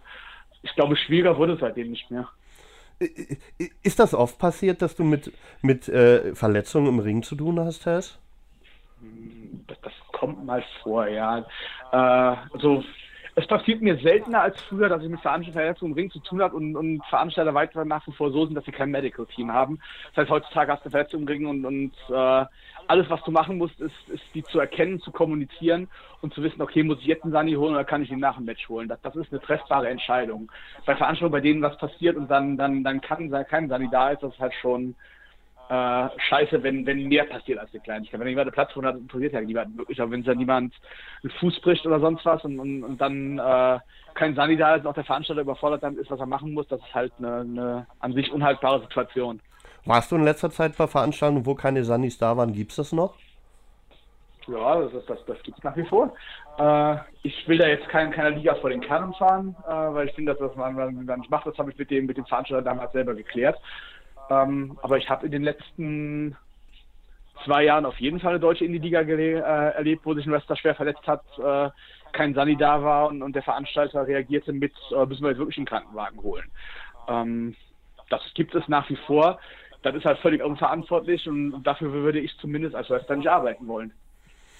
Ja, nicht nur als Wrestler, es kann auch im Zuschauerraum, es kann überall was passieren. Da gerade, ich weiß, ich weiß halt nicht, was die Zahlen sind, ab wann das vorgeschrieben ist, aber ich glaube, man möchte sich das nicht ans Jackett heften, dass bei irgendeiner Wrestling-Veranstaltung einer umgekommen ist, weil man irgendwie 150 Euro sparen wollte, wenn es überhaupt so viel ist. Ja, ja, ne? also ich, also ich, ich, glaube nicht, dass, dass, dass, dass da eine reale Konsequenz gibt, wenn, wenn bei einer Veranstaltung mit 65 verkauften Karten ein Zuschauer ein Herzinfarkt hätte. Ob man, da, ob man damit selber leben kann, ist was völlig anderes. Ja. Ähm, aber das hätte keine Rechtskonsequenz. Ich glaube allerdings durchaus, dass auch bei so einer kleinen Veranstaltung, wenn sich dein Wrestler schwer verletzt, dann, dann passiert was, weil kein Sunny da ist. Und es gibt ja durchaus auch Verletzungen, die zeitsensibel sind, dass da reagiert werden kann. Ich glaube durchaus, dass das äh, den Verein dahinter oder je nach, nach äh, Firmierung des Ganzen auch den Veranstalter persönlich völlig ruinieren kann. Ja, das ist ein Risiko, was, was ich mir doppelt und dreifach überlegen würde. Ja, wir haben oft drüber gesprochen, geht ihr nochmal wieder nach Amerika zurück. Jetzt ist es bald soweit. Du hast genannt Kutenholz, Erfurt und dann die dritte Großstadt New York. Ähm, wie war der Findungsgang? Sind die auf euch zu, zugekommen? Habt ihr die angesprochen? Warum wolltet ihr das machen, Tess? Ähm, Sie haben uns angesprochen. Äh, wir hätten mega gerne geantwortet mit, wir würden uns gerne erst einmal vernünftig restrukturieren, weil wir letzte, weil wir gerade unsere Geschäftsführer verloren haben, würden das gerne ein Jahr später machen. Und dann haben wir uns damit befasst, haben gesagt, okay, das ist, äh, es ist ein gutes Angebot, es ist der richtige Partner, die Veranstaltung ist in, in New York, es gibt keine Stadt der Welt mit so einer Infrastruktur, in der WrestleMania sein kann. Äh, nirgendwohin werden Flüge aus Europa so bezahlbar und günstig sein. Wenn wir es jetzt nicht machen, dann finden wir hundertprozentigen Grund, warum wir es nächstes Jahr nicht machen, weil dann das finanzielle Risiko zu hoch ist oder sonst was. Das heißt, die Kombination aus richtiger Partner, richtiger Zeitpunkt. Wir, sind, wir glauben, dass äh, WXW auch qualitativ hervorstechen kann an so einem Wochenende. Und es ist die richtige Stadt, haben dazu geführt, dass wir zugeschlagen haben. Das heißt, ihr kommt erstmal nach New York, wisst aber erstmal nicht, wie, wie das Setting überhaupt in der Halle gemacht werden kann. Sehe ich das richtig? Das heißt, ihr habt quasi, wisst noch nicht, was in der Halle ist, macht da aber ein Live-Pay-Per-View. Das, das stelle ich mir auf jeden Fall spannend vor, Tess. Oh ne, ganz, ganz so schlimm ist das nicht. Okay. Ähm, Evolve veranstaltet in der Halle sehr, sehr regelmäßig und wir haben selbstverständlich Kontakt zu demjenigen, mhm der äh, in dieser Halle immer die Produktion macht. Der ist in Kontakt mit unserem Produktionsteam. Das Videoteam ist in, in Kontakt mit unserem Videoteam. Ähm, das ist sicherlich was anderes, als wenn alles in-house ist und wir es mit unseren Abläufen machen können und äh, wir unsere Leinwand von B24 da haben, genau die Formate kennen. Das heißt, das ist sicherlich ein bisschen Neuland, weil Sachen anders funktionieren. Ähm, aber bei dem, was wir machen, ist das nicht möglich zu sagen, wir fahren in der Halle, gucken mal, wie es ist und machen dann da, da ein Event. Äh, das würde unseren Produktionsansprüchen nicht genügen und dann würden wir da nicht das liefern können, was WXW ausmacht. Von einem Jahrzehnt wäre es aber noch ungefähr gefühlt so gelaufen, oder Tess? Vor fünf Jahren wäre das auch so gelaufen, wenn wir ehrlich sind. Ja. Ähm, wie wichtig kann so eine Veranstaltung auch für euch sein? Was war der Gedankengang dahinter? Warum müsst ihr das machen, Tess? Wir, wir glauben, dass es sinnvoll ist, äh, das zu machen. Wir, wir sehen, dass, dass beispielsweise dass, äh, unsere London-Events obwohl die von der von der Größe her äh, überhaupt nicht zu den größeren Veranstaltungen WXW-Jahren gehören, dass, dass die eine Aufmerksamkeit äh, erreichen in, in, einem Markt, in dem wir sonst eben quasi nur bei ganz, ganz großen Events vertreten sind, eben im Karate herum oder so ähnlich. Und wir glauben, dass wir an dem WrestleMania-Wochenende was, was Ähnliches machen können. Äh, nicht zuletzt glauben wir auch, dass, dass äh, der Hype das Interesse an WXW ist nie so hoch wie kurz nach Karat. Äh, das heißt, wenn wir äh, in so einen riesig vollen neuen Markt rein möchten und, und da präsentieren wollen, dann ist April für uns eigentlich der beste Zeitpunkt, ähm, weil wir im März äh, Stories erzählen, die einmal um die Welt gehen. Das heißt, gerade dann hat man vom WXC gehört. Ich glaube, dass das im November weitaus äh, schwieriger fallen würde, da zu veranstalten. Ja, ähm, Lucky Kid würde ich gerne mit dir drüber sprechen. Zum, zum ersten würde ich erstmal mhm. fragen, ist Tarkan Aslan noch Teil von WXW, Tess? Äh, Tarkan Aslan ist nicht Teil von WXW. Das heißt, Lucky jetzt ohne seinen Bruder quasi dann noch das 16 Karat Gold gewonnen. Tess, dieser Gedankengang Lucky Kid. Ich glaube, bei vielen war als kleiner Geheimtipp im Kopf, als er Setcher dann beim Karat geschlagen hat, hat es bei vielen Klick gemacht. Ähm, was kannst du uns zu Lucky Kid sagen, Tess? Ich, ich kenne Lucky auch schon eine Ewigkeit. Ich habe äh, der, der, hat ja auch als, als als, als Kind seine ersten Auftritte gehabt, äh, hat dann bei Courage viel zu früh im Ring gestanden für ein Produkt, was, was damals ein TV-Produkt hätte sein können, hatte bei weitem nicht die Fähigkeiten dafür. Und ich glaube, dass das ihm diese Ochsentour, die er, die er über zehn Jahre gemacht hat, die hat ihm gut getan, weil der quasi in jeder, jeder kleinen Liga gearbeitet hat, weil er äh, mehrmals in Japan in den Dojos war, weil er weiß wieder, wieder, wie das ist zu tingeln und, und immer wieder um, um, um seinen Spot zu kämpfen, als Einzelwrestler im Tag-Team, wieder als Einzelwrestler, wieder im Tag-Team. Ähm, der war als junger Wrestler ja dann, dann mal nah an WXW dran. Äh, dann hatten wir so einen kurzen Young Lionsman, der, der sich äh, zerschlagen hat, bis sie dann eben mit dem, mit dem äh, Rice-Charakter wirklich bei uns, bei uns auch dauerhaft gelandet sind. Ich glaube, dass ihm das gut getan hat, dass er in jungen Jahren schon, schon so viel hinter sich hat. Und er hat das Glück, in diesen jungen Jahren auch noch weitestgehend verletzungsfrei geblieben zu sein. Ähm, was auch nicht jeder Wrestler so hat. Das ist eine ganz coole Kombination, abgesehen davon, dass der irre charismatisch ist und, und sehr, sehr talentiert. Also ihr setzt nicht umsonst auf den. Ähm, du, du, hast gesagt, er hat auch die Buckeltour gemacht von DWA bis MWA. Der, der war überall. Ähm, wirklich. Glaubst du, das ist auch ein Tipp an, an, an die jungen Leute, Tess, dass man wirklich auch versuchen sollte, ähm, solche Sachen auch mal mitzunehmen, um diese Erfahrungen auch zu machen? Ja, absolut. Ich, ich glaube, dass, dass ganz, ganz viele Wrestler heutzutage äh, zu bequem sind, weil sie in einer, in einer guten Zeit arbeiten. Und das ist was, über das wir, wir alten Säcke, ne? also Äh, ich zähle Walter mal damit dazu, an Andi natürlich sowieso mit seinen, seinen knapp 50 Jahren inzwischen. Äh, aber wir, sind da schon zusammen und, und wenn wir miteinander reden, dann merken wir ja schon, oh, die, die Jungs heute, ne, denen, denen gibst du eine Booking-Anfrage und dann, dann ist sowas wie, pff, ja, nee, also ich würde schon lieber eine richtige Show machen, als jetzt irgendwo auf, auf einem Dorffest oder auf einer Convention aufzutreten. Oder dann, dann ist es wie, nee, das Wochenende hätte ich jetzt schon gerne, gerne, gerne lieber frei oder boah, nee, für, für zwei Shows bis äh, 700 Kilometer fahren, das ist jetzt ein bisschen weit, weil es letzte Woche schon war, das hätte ich lieber nicht. Da denken wir schon, Leute, was ist los mit euch? Das, das wäre früher nicht passiert. Wir haben, wir haben früher viel, viel weniger Angebote gehabt, Veranstaltungen zu machen. Somit war das klar, was auch immer man kriegt, nimmt man an. Ähm, und dann muss ich auch sagen, wenn die Leute das Ziel haben, in Europa zu den Top-Leuten zu gehören und, nicht nur in Deutschland, äh, dann müssen sie sich halt mit, mit England solchen Leuten, äh, Leuten messen. Und dann, dann misst sich eben mit äh, einem Chris Brooks, der auch seine acht, neun Jahre Erfahrung hat und der fünfmal die Woche öffnet, weil der absolut jedes Booking annimmt und weil der dokumentierte Scheißtipps macht und, und, bereit ist, morgens um drei aufzustehen, um mit zwei Zwischenstopps und einer Bahnfahrt von Kopenhagen nach Newcastle zu fahren und da abends mal wieder ein Match zu machen. Ähm, das ist die Konkurrenz, das machen die anderen und, und äh, wer sich so überholen lässt, der muss sich wundern, wenn er auch qualitativ überholt wird. Das heißt, jo, ich sehe durchaus eine ganze Menge Leute, die weiter sein könnten, weil sie eben diese, diese Buckeltour nicht machen. Und, und Lucky ist jemand, der darum extrem kämpft, der auch als türkischer Staatsbürger äh, ja ein bisschen hat kämpfen müssen, bis er sein, sein England-Visum bekommen hat äh, und das nicht quasi geschenkt bekommen hat, wie, wie das viele deutsche Wrestler haben. Und der sich eben eben den Arsch aufreißt, um eben auch unterwegs zu sein und eine ganze Menge Bookings zu haben. Also ich respektiere das schon, wenn man äh, am Tag, wo andere noch nach, wo andere nach Hause fliegen und einen gemütlichen Sonntag haben und dem Fall mit der, mit der Frau verbringen, dass man dann bereit ist zu sagen, nee, nach zwei Tagen Shows äh, fliege ich noch morgens mit einem Frühmorgensflug nach Prag, chill dann den ganzen Tag, äh, arbeite dann ein Match, fahre fahr dann nach dem Main im Auto noch von, von Prag nach Berlin, arbeite am nächsten Morgen. Das macht schon einen Unterschied zu jemandem, der jemanden, der sagt, ach nee, das, das Booking möchte ich nicht, weil mir das, weil mir das äh, zu unangenehm, zu unbequem ist. Und das macht halt qualitativ schon einen Unterschied, ob ich bereit bin, das reinzustecken oder nicht. Man könnte Karat so ein bisschen beschreiben als, ja, die Sieger waren die jungen Wilden. Bobby gewinnt den Titel, Lucky das 16 Karat Gold. Wir haben eben, du hast über, über Lucky gesprochen. Bobby Ganz äh, hat auf der Stirn WXW stehen. Der, ich glaube, keiner im aktuellen Roster äh, von der jungen Garde ist so mit WXW gebrandet, ob obwohl er ja eigentlich schon ein bisschen länger dabei ist, wird, wird aber trotzdem noch immer als, als junger Wilder angesehen. Bobby Ganz, was sagst du zu ihm? Ja, gut, guter Junge, ne? Also äh, hat, hat ganz, ganz wenig zu tun mit äh, Robert Schild, den wir mit seinem Bruder damals gesehen haben, die da als, als Ringer reinkamen, bei uns noch im Western Dojo trainiert haben. Wir haben ja jetzt in, in äh, diesem Promo-Video für Karat gesehen, wie, wie die beiden ausgeschaut haben. Äh, damals, als wir beim ersten Mal bei WXW als Fan waren oder auch als sie das erste Mal bei WXW gewrestelt haben, noch wenig noch mit dieser absoluten Scheißfrisur damals. Ähm, das hat sich schon bei beiden sehr gewandelt, aber, aber Bobby hat halt ein Riesentalent dahinter, hat äh, einen Charakter gefunden, der spannend genug ist, um, um jahrelang Leuten vor den Kopf zu stoßen, nur dass sie sich dann trotzdem dahinter stellen, obwohl im Endeffekt nichts geändert hat an dem Charakter. Äh, das ist auch eine absolute Leistung, ähm, so sowas darzustellen. Äh, hat einen anderen Wrestling-Einschlag, als das ganz, ganz, ganz viele andere haben und, und ist auch immer seinen Weg gegangen. Äh, hat nicht das Glück gehabt, so verletzungsfrei zu sein wie andere. Ähm, aber ja, absoluter, absoluter Top-Mann und, und hat sich das voll und ganz erarbeitet, wo er jetzt steht.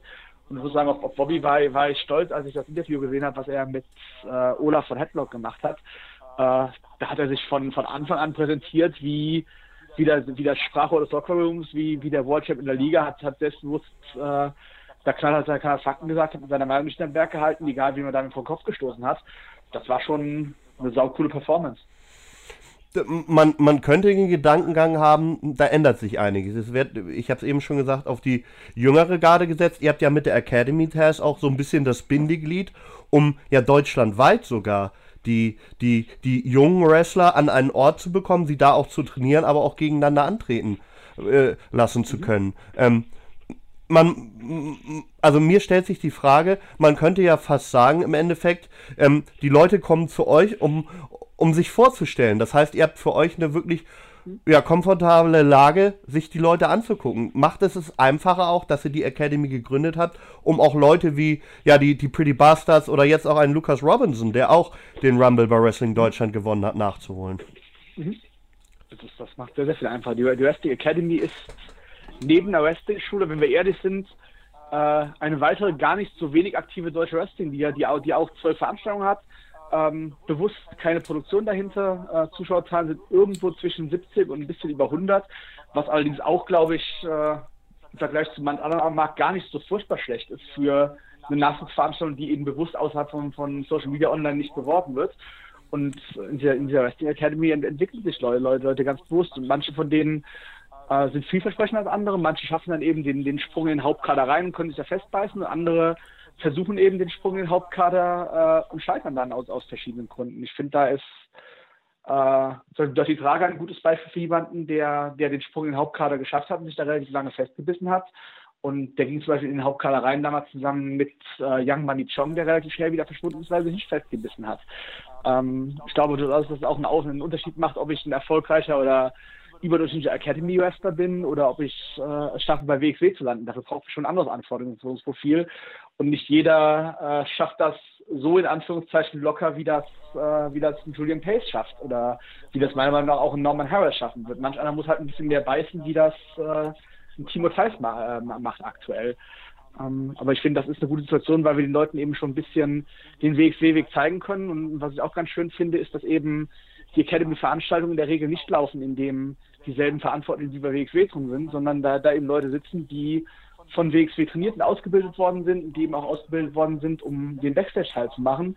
Und das ist dann eben in der Regel nicht, nicht Walter und gibt den Academy-Leuten das Feedback, sondern dann sitzt da eben ein Jay Skillett und, und äh, für diese Veranstaltung durch und gibt den Leuten qualitativ hervorragendes Feedback, äh, was er selber, selber eben, eben bei WXW-Veranstaltungen hält, wenn er selber wrestelt. Ich glaube, das ist ein sehr, sehr organischer und guter Kreislauf, der dafür sorgt, dass das nachhaltig Wissen weitergegeben wird. Ja, ich glaube auch die Nachwuchsarbeit ist auch das Wichtige, weil da, ähm, wir haben erst über die Buckeltouren gesprochen und ähm, wenn du immer dieselben Gegner hast und auch immer unter denselben Voraussetzungen wrestelst und das ist leider egal, ob du jetzt in in, weiß ich was, in Uelzen oder in, in Lübeck oder in, in, in Kiel, wenn du immer auf die gleichen Gegner triffst. Und ich finde, das macht die Academy auch so spannend, dass du da halt auch Leute siehst an vielleicht stärkeren und schon weiteren Wrestlern wachsen, aber dass sich da untereinander auch so viel gegeben wird, weil ich weiß, dass viele von denen jetzt auch durch die Academy halt untereinander auch in Kontakt sind, Tess. Ist das auch ein mhm. Punkt, wo ihr drauf setzt, dass die Leute sich selbst auch vernetzen? Ja, natürlich. Ich, ich finde, ein Wrestler, der heutzutage zu Hause sitzt, nur darauf wartet, dass jemand auf ihn zukommt, der, der wird auf gar keinen Fall Erfolg haben, sondern man muss schon ein bisschen darum kämpfen, dass man präsent ist und, und Bookings hat. Und das machen manche Leute gut.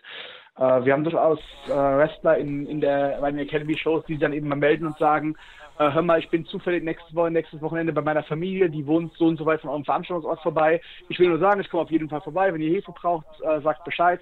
Äh, wenn das kurzfristig jemand ausfällt, ich bin da und habe meine Gear dabei. So, sowas ist sinnvoll und wichtig, wenn du als Wrestler eben auch eine Qualität hast, die, die dich einsetzbar macht. Ne? Wenn, wenn du als, als, als Wrestler, der offensiv gesagt nicht gut ist, äh, solche Angebote machst, dann bringt, dann bringt das gar nichts, weil du, so, weil du nicht einsetzbar bist. Wenn du aber an einem bestimmten Level bist, dann, dann solltest du das machen, solltest du die Chance nutzen. Ähm, ich glaube, es ist wichtig, dass, dass die Academy so, so eine Verletzung bildet. Es ist aber auch wichtig, dass die Academy genau das macht, was ich eben angesprochen habe, dass nicht nur qualitativ gutes Training bietet, sondern eben auch Feedback und Weiterentwicklungschancen äh, Chancen gibt. Wenn ich immer nur denselben Gegner wrestle oder von mir aus auch, wenn ich ganz, ganz viele verschiedene Gegner wrestle, aber die alle nur meine Qualität haben, und dann niemand sitzt, der mir ein Feedback zum Match gibt. Oder ich muss den erfahrenen Mann noch um ansprechen, sagt, den kannst du mir ein Feedback geben und der hat keinen Bock drauf und sagt mir nachher, jo, war cool, mach weiter so oder oh, habe ich doch nicht gesehen.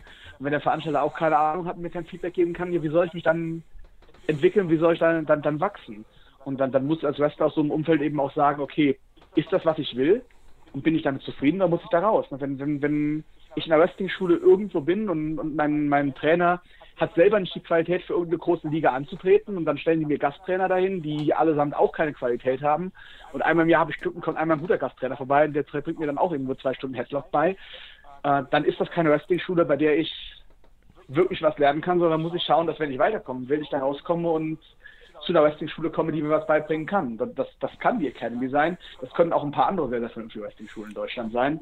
Aber genauso wie, wie es da vernünftige gibt, unter denen ich glaube, wir die Beste sind aktuell im Gesamtpaket, gibt es eben auch eine ganze Menge Wrestling-Vereine und Wrestling-Schulen, ähm, von denen absolut niemanden Nutzen hat, außer die Gruppe, die da zusammen abhängt und, und miteinander Spaß hat.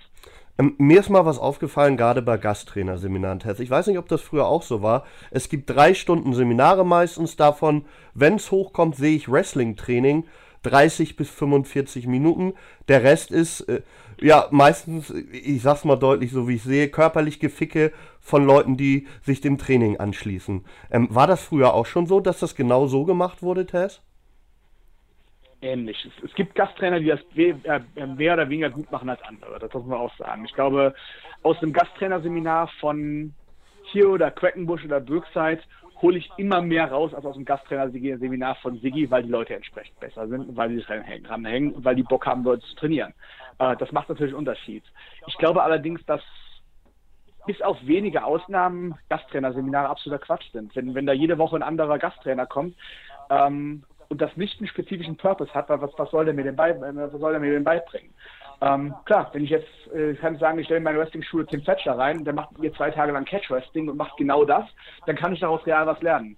Wenn ich allerdings nur Wrestler X hole, der mittelgut ist, dann geht er da rein, hat keine Ahnung, wie meine Schüler sind, wird niemanden irgendwie persönlich fördern, sondern geht da rein und dann macht er eben, ja, machen wir ein bisschen Aufwärmen, dann machen wir ein bisschen Fallschule, dann machen wir einen einzelnen Griff, da sieht er schon sieben Sachen, die falsch sind, fokussiert sich auf absolute Anfängerübungen und jemand, der ein bisschen weiter ist, hat nichts gelernt und jemand, der, der ein Anfänger ist, hätte diese Sachen schon lange beim normalen Trainer lernen sollen.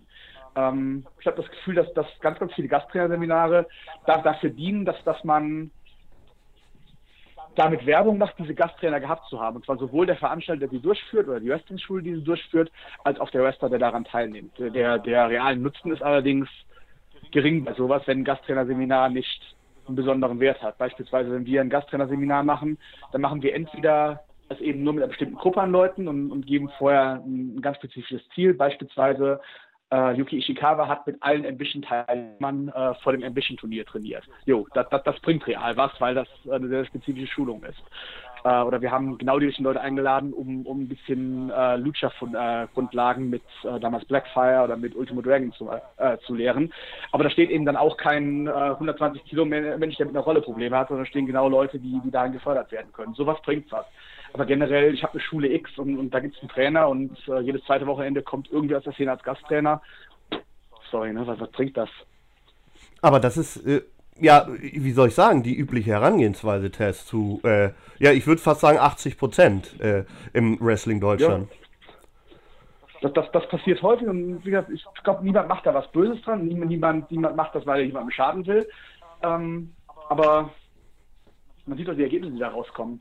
Und man sieht die Ergebnisse, die, die daraus kommen, wo kontinuierlich mit denselben Leuten gearbeitet wird. Es macht einen riesen Unterschied, ob jemand von der Wrestling Academy trainiert worden ist, ob jemand von GWF trainiert worden ist, ob jemand von äh, Ecke trainiert worden ist.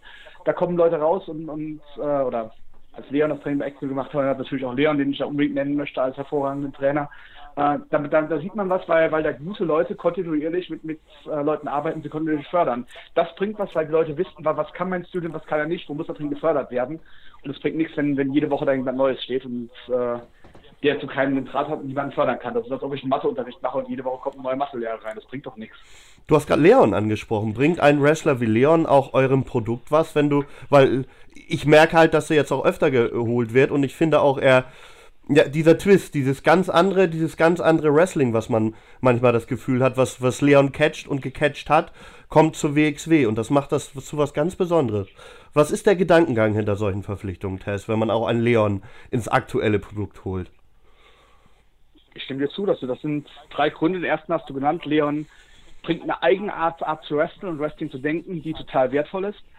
Äh, ich glaube, Leon hat ein seltenes Charisma im Sinne von der ist weder ein besonders hübscher Mann noch ein besonders, besonders nett grinsender Mann, sondern das ist ein, ein taffer Typ und sobald er in, der in, die, in, die, Halle reinkommt, steht die Halle hinter ihm. Und das ist völlig egal, ob das äh, ein 16 Karat Gold Publikum ist oder ob das äh, das Publikum in, in Gifhorn ist, was zum ersten Mal wrestelt. Leon reißt Leute mit und da, diese Fähigkeit haben ganz, ganz wenige, ganz, ganz wenige Menschen, weil man die auch nicht antrainieren kann. Das ist einfach eine Art von Authentizität, Authentizität die, die, die man nicht mitkriegen kann.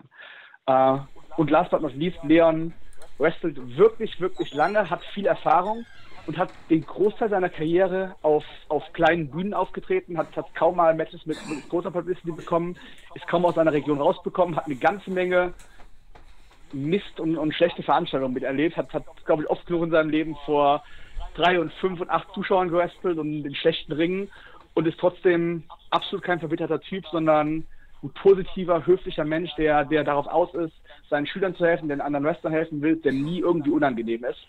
Ähm, Und ich finde, die, diese Mischung aus, aus den drei Faktoren plus äh, die Lebenserfahrung, die Leon hat, machen, machen den zu einer total guten Ergänzung für unser Produkt. Ähm, und ich hoffe, dass das, das da dahin wächst, wo wir uns das vorstellen.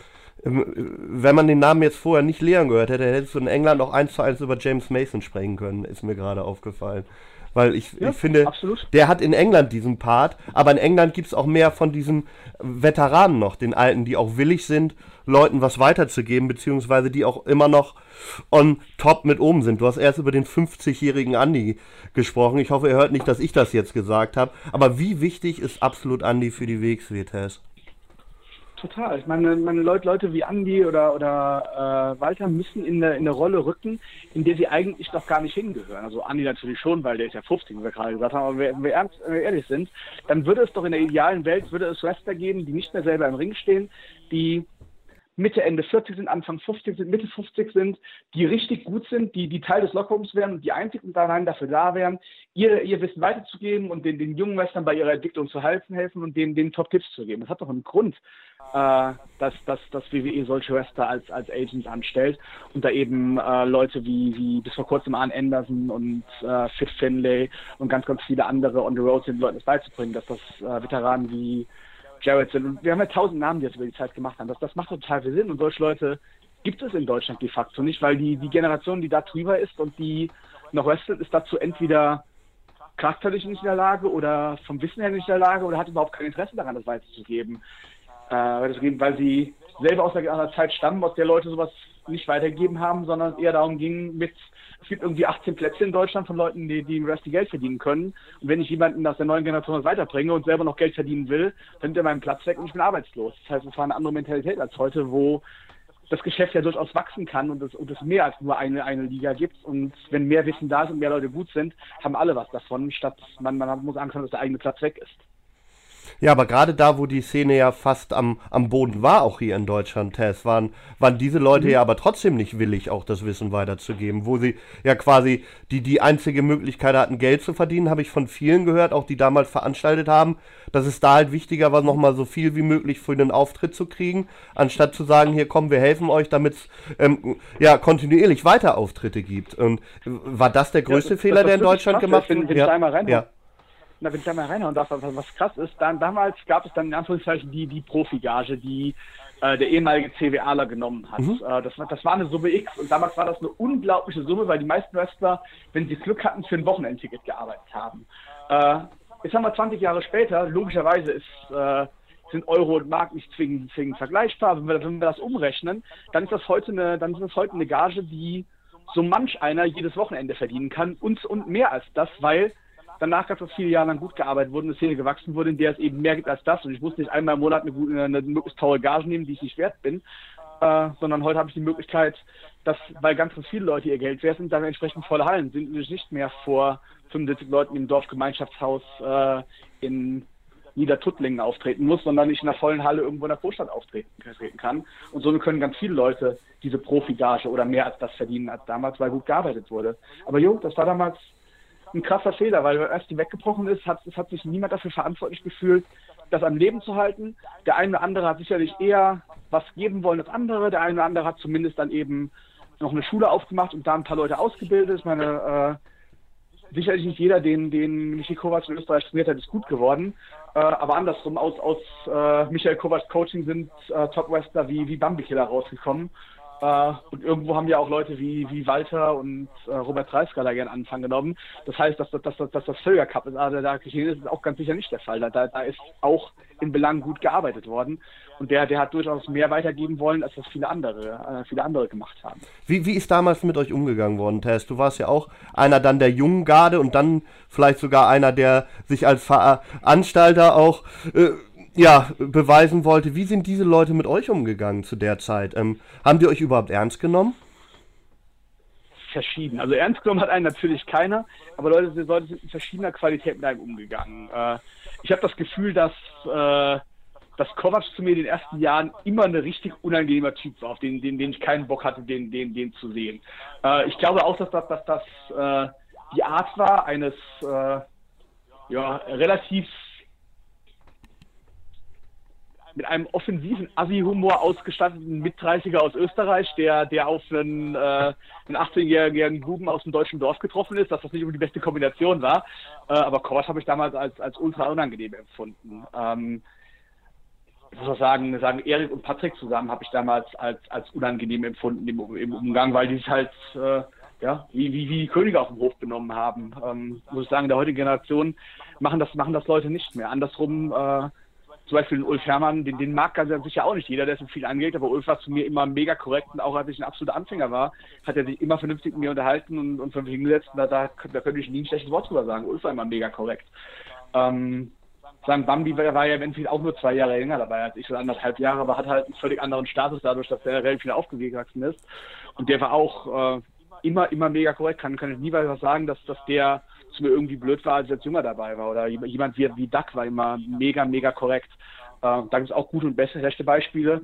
Muss man eben auch sagen, ich, ich verstehe das, dass äh, Leute, die, die miterlebt haben, dass, dass sie eben relativ stark von oben herab behandelt werden, dass sie dann das, das Gefühl haben, das weitergeben zu müssen, weil das eben ist, wie sie selber Wrestling gelernt haben, weil das eben dazugehörte, dass man zeigt, dass man emotional und, und körperlich hart genug ist, um dabei zu bleiben.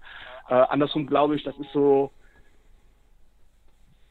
die große Leistung, in Anführungszeichen, unserer Generation, dass das irgendwann nicht mehr weitergegeben wurde, sondern dass das äh, Leute wie Andi irg irgendwann eben gesehen haben, nee, nur weil ich so behandelt worden bin, muss ich nicht mit anderen Menschen so umgehen. Äh, da da, da gibt es Grenzen und äh, nur weil jemand jünger dabei ist und äh, nicht meine Erfahrung hat, nicht meine Qualität hat, äh, ist das trotzdem Mensch ich muss mit den Leuten, Leuten umgehen, als ob es viele Menschen sind. Ich glaube, dass das ist was, was sich in den letzten Jahren sehr geändert hat und was extrem positiv ist.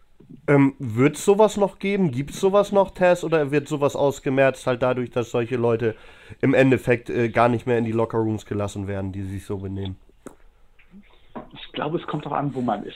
Äh, ich glaube nicht, dass das in den WXW-Lockerroom geben, äh, geben, geben würde, weil unsere Lockerroom-Leader eben Leute sind, die, die sehr darauf achten, da was vorzuleben und äh, logischerweise, wenn ich im Lockerroom bin und weder Walter noch Andi verhält sich so, wer bin ich da, mich anders zu verhalten? Das, das wird keiner machen. Ich glaube durchaus, dass es Lockerrooms gibt, in denen das anders ausschaut. Ja, wir sind ein bisschen abgekommen vom 16 Karat Gold. Wir haben es sonst immer so gemacht, auf was du dich am meisten freust, Tess, aber jetzt ist es ja schon um, Tess. Was hat dich am meisten gefreut an den ja, im Endeffekt für die Fans gefühlt vier Tage, für euch sicherlich gefühlt noch viel mehr Tage.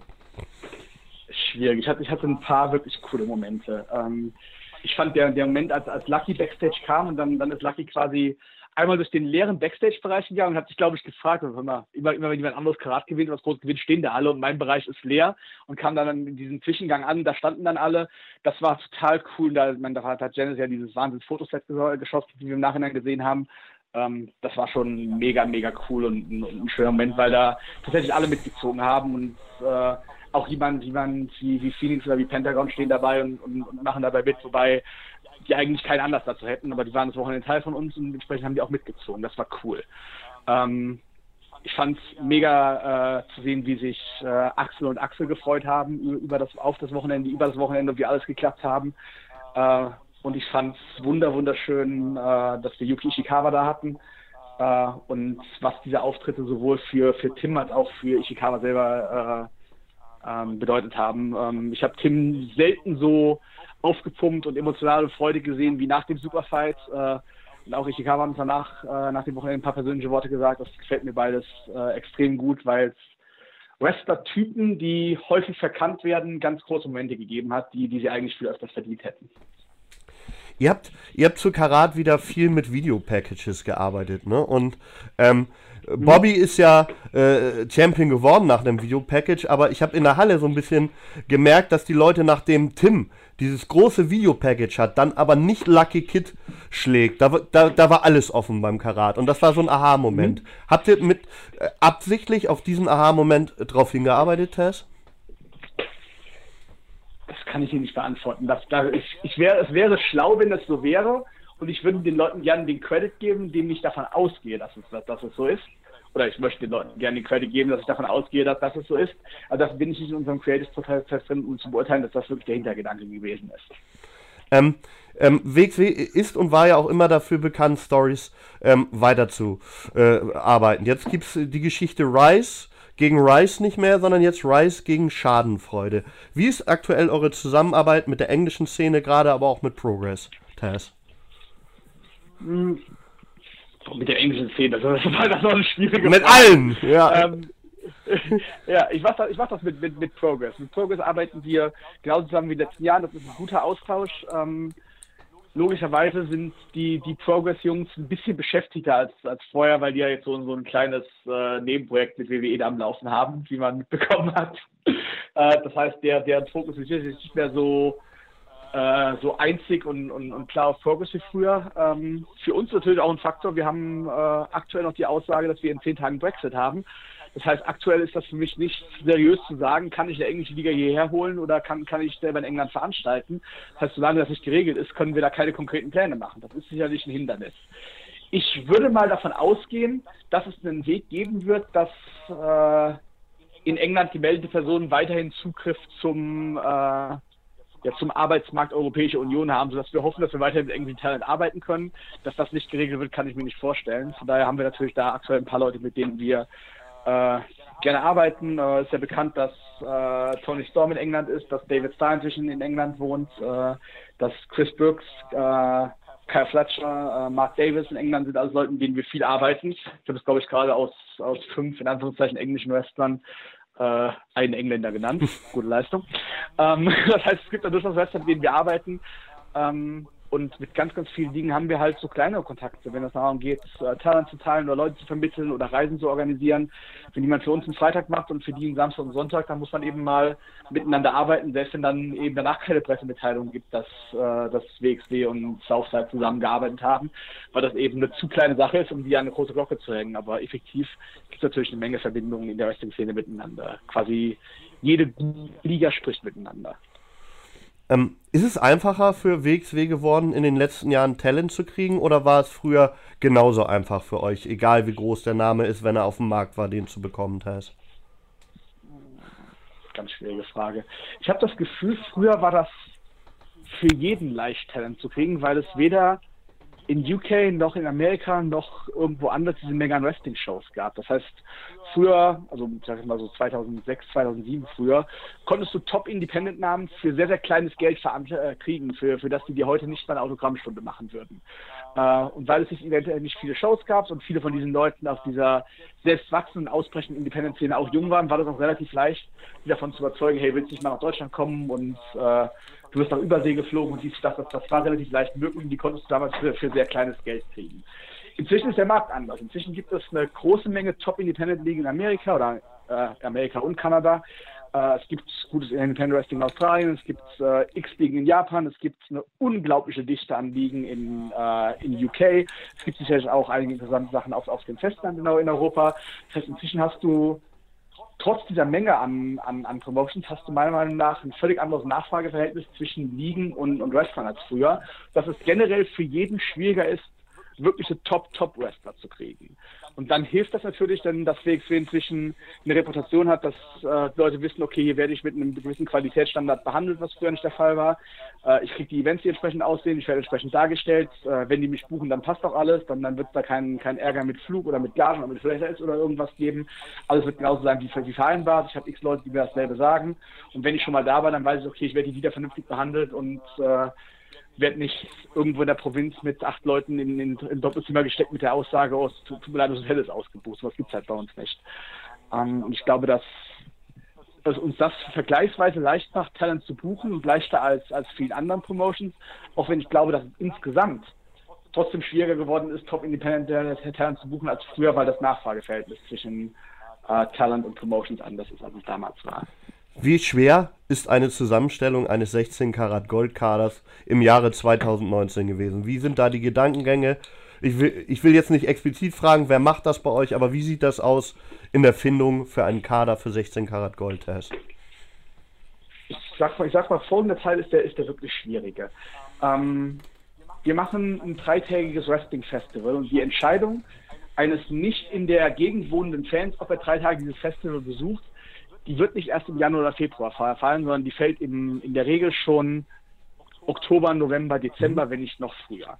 Das heißt, wenn ich denjenigen, wenn derjenige nicht sowieso schon von 16 Karat Gold überzeugt ist, was ich glaube, dass inzwischen eine hinreichende Anzahl an, an, an Wrestling-Fans ist, dann muss ich den bis dahin überzeugt haben, sprich, dann muss ich dann meine großen Headliner ankündigen. Wenn ich beispielsweise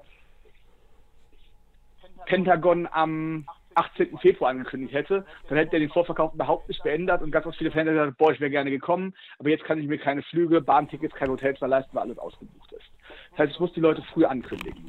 Und das ist der Teil, der das, der das schwer macht, weil es eine unglaubliche Menge an Verträgen gibt, die zwar keine Exklusivität zwingend sagen, aber die eben Prioritätsverträge sind. Genauso solche Sachen wie, wie äh, WXW jetzt Absprachen auch mit ihren Talent hat. Ähm, das heißt, wenn ich beispielsweise jemanden, der einen Ring of Honor Vertrag hat, äh, für Karat ankündigen will und den zwangsläufig im Oktober und November ankündigen möchte, ähm, dann sagt der mir, tut mir leid, AOH macht ihren Schedule viel später als ihr, die wissen ob wir, ob wir dann veranstalten. Und dasselbe passiert mir, wenn ich New Japan Talent anfrage und wenn ich Impact Talent anfrage und wenn ich Talent anfrage, die äh, einen Evolve-Deal haben und wenn ich Talent anfrage, die dies, jenes oder jenes machen. Das heißt, äh, es gibt ganz, ganz viele Wrestler, die interessant wären für Karat, die aber für ein, für ein Event wie Karat schlichtweg nicht machbar sind, weil wir nicht früh genug wissen, ob die dann selber, ob diese Wrestler dann frei sind oder äh, ob ihre Hauptliga dann Priorität anmeldet. Das ist der Teil, der, der, der schwierig ist, weil das entsprechend viele Leute für, für solche Festivals ausschließt, weil sie zu den Zeiten, wo sie buchbar wären, ähm, nicht mehr in der Lage wären, die Doors zu sein, die sie sein müssten.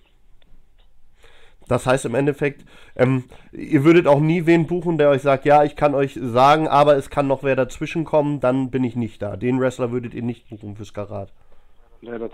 Den, den Wrestler würde ich vielleicht buchen für, für die entsprechende äh, Entscheidung, aber den kann ich halt nicht ankündigen. Ich würde nicht einen ankündigen, bei dem, der mir sagt, ich bin eventuell raus. Wenn jemand angekündigt wird, dann muss ich wissen, der ist hundertprozentig da und dann kann der immer noch genug dazwischen kommen, was das unmöglich macht. Völlig in Ordnung. Und der muss mir zumindest gesagt haben, jo, ich bin auf jeden Fall da und nicht, ich bin da, falls äh, sich nicht Promotion X entscheidet, mich zu buchen. Damit kann ich nicht arbeiten. Ja, ähm, es gab sehr, sehr viel neues Rahmenprogramm auch. Ähm, etwas, was aufgenommen wurde jetzt in den Kalender mit dem Bowling aber auch den Live-Podcast. Du warst ja auch einen Augenblick da. Wie hast du es wahrgenommen, den Live-Podcast? Hm, ich fand das insgesamt war das eine ganz angenehme und positive Veranstaltung. Ich hätte mir einen höheren Andrang an Leuten gewünscht. Kann aber auch verstehen, dass das ein Event ist, dem, dem man, äh, bei dem man erstmal abwarten möchte, was man da an Feedback bekommt, bevor man, bevor man sagt, dass man dafür Geld ausgibt. Äh, außerdem der, der Platz am Freitagnachmittag ist natürlich schwierig. Dann möchten sich Leute für Karat anstellen oder andere reisen noch an oder man hat eben was anderes vor an dem einen Tag, während alles andere zugeballert ist. Ähm, ich fand, das war angenehm von dem, was ich gesehen habe, gehört habe, war, war das ein positives Ding. Ähm, ich würde nächstes Jahr vielleicht von diesem Marathon-Gedanken etwas weggehen, wenn ich das wieder mache und das ein bisschen kürzer gestalten, weil ich glaube, dass das äh, drei Stunden tatsächlich ein bisschen viel sind. Es war auf jeden Fall spannend. Also den, mit den meisten Leuten, mit denen ich gesprochen habe, die, die konnten sich erst nichts darunter vorstellen, was da überhaupt passiert, aber die waren mhm. alle sehr, sehr positiv überrascht. Ähm, Manka hatte noch seinen ja, also Special-Auftritt-Test, darf man auch nicht vergessen. Ne? Das hat der ein oder andere sicherlich ja, verpasst. Das, das, ja. das habe ich gehört. Ne? Da gab es die eine oder andere Geschichte. Ähm, dann das Bowling-Test. Ähm, wir beide hatten ja auch kurz im Nachhinein drüber gesprochen. Ähm, es ist eine sehr, sehr runde Geschichte, die nicht irgendwie gestellt wirkt, sondern da entwickeln sich sehr, sehr viele schöne Sachen bei dem Bowling, ist mir aufgefallen. Ja, ich fand das auch. Das war eine schöne Aktion, die die beiden Servers eingespielt haben, die auch groß gewachsen ist seit, seit Technik des Karat. Äh, die haben sich auch, auch sehr, sehr Mühe gegeben, dass da eine entsprechende Menge an, an Wrestlern mitmacht, haben dann eben auch den einen oder anderen als Überraschungsgast dazu geholt. Ich finde, das war cool, das war positiv. Ich war jetzt nicht ewig lange da. Ich habe meine, meine Runde gebowlt, habe dabei, während ich geworfen habe, äh, mir einen Hollandaise-Schnitzel von zweifelhafter Qualität reingedrückt, weil ich dermaßen Hunger hatte. Das habe ich auch ein bisschen bereut danach. Äh, und habe dann eben noch 20 Minuten mit Leuten geredet, bin dann auch wieder gegangen, weil es eben spät wurde und mein Samstag früh anfing. Aber ich fand, das war ein, ein cooler Event. Das hat mir auch gut gefallen. Das war total positiv und war, war, war ein schöner Abschluss für den ersten Tag. Ich habe was gehört, das habe ich noch nie gehört. Ich bin gegangen, weil man Samstag ja früh anfängt. Tess, wirst du älter oder was ist da los? Äh, ja, ich, ich, werde älter und äh, durch den, den Wegfall von Christian hatte ich mehr Verantwortung für frühe Punkte, als ich äh, sonst hatte. Ja, ähm, ähm, als Fan, wenn du als Fan beim beim Karat wärst, äh, Tess, was, was hätte dich am meisten begeistert? Und ich weiß, im tiefsten Inneren ist man auch als Fan da, weil man Sachen sieht, die einen absolut beeindrucken. Wenn wir jetzt mal über die Veranstaltung selber sprechen, welches Match hat für dich am meisten rausgestochen? Also der, der, der reine Wrestling-Liebhaber äh, hat natürlich große Freude an, an Ishikawa gegen Thatcher. Äh, von den Karat-Events selber ich glaube, dass, äh, dass Walter gegen, gegen Phoenix ein wahnsinniges Drama war, aber andersrum, Walter war auch gegen Lucky ein, wahnsinniges Drama und Walter war auch gegen Star ein ganz, ganz besonderes Drama. Es waren alles drei große Standout-Matches. Ich glaube, dass äh, Schadenfreude gegen äh, Lucha Bros und Ray Horse äh, Fixman Tag war, war völlig, völlig verrückt in dem, was passiert ist. Äh, ich glaube, Lucky gegen, gegen, gegen Thatcher war extrem stark. Ich glaube, da gab, gab es schon eine ganze Menge große Momente, ohne dass wir eben auch nur über die, die beiden großen Titelmatches gesprochen haben, die auch in der, im Gesamtpaket, im Videopaket und Produktion eben auch beide riesig waren. Ich glaube, da waren, da waren schon viele coole Sachen dabei, die alle so verschieden sind, dass, dass verschiedene Fans verschiedene Dinge als ihr Highlight sehen können, was so ein Wochenende auch ein bisschen ausmacht für mich.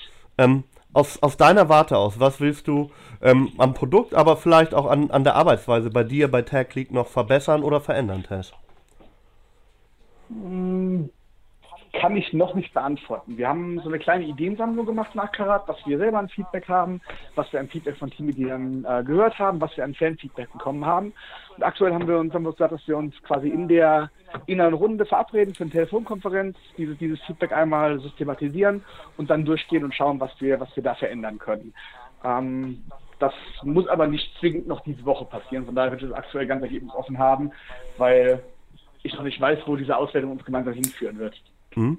Ähm, ich habe äh, in letzter Zeit verfolgt, dass ihr öfter Sachen für Firmen auch macht. Auf, ich glaube, bei Amazon wart ihr, Tess, wenn ich es richtig weiß. Ihr habt auch, mhm. glaube ich, die Geschichte für den, für den Baumarkt damals gemacht. Wie kommt sowas zustande mhm. und mit wie viel Herzblut ist man auch dabei? Weil ich habe ein paar Bilder und auch ein paar Ausschnitte von dieser Amazon-Geschichte gesehen und war wirklich beeindruckt, wie das von wildfremden Leuten auch aufgenommen wurde, das WXW-Produkt. Mhm ich fand, fand auch gerade die Amazon-Sache war halt vom, vom Feedback vor Ort extrem, extrem positiv.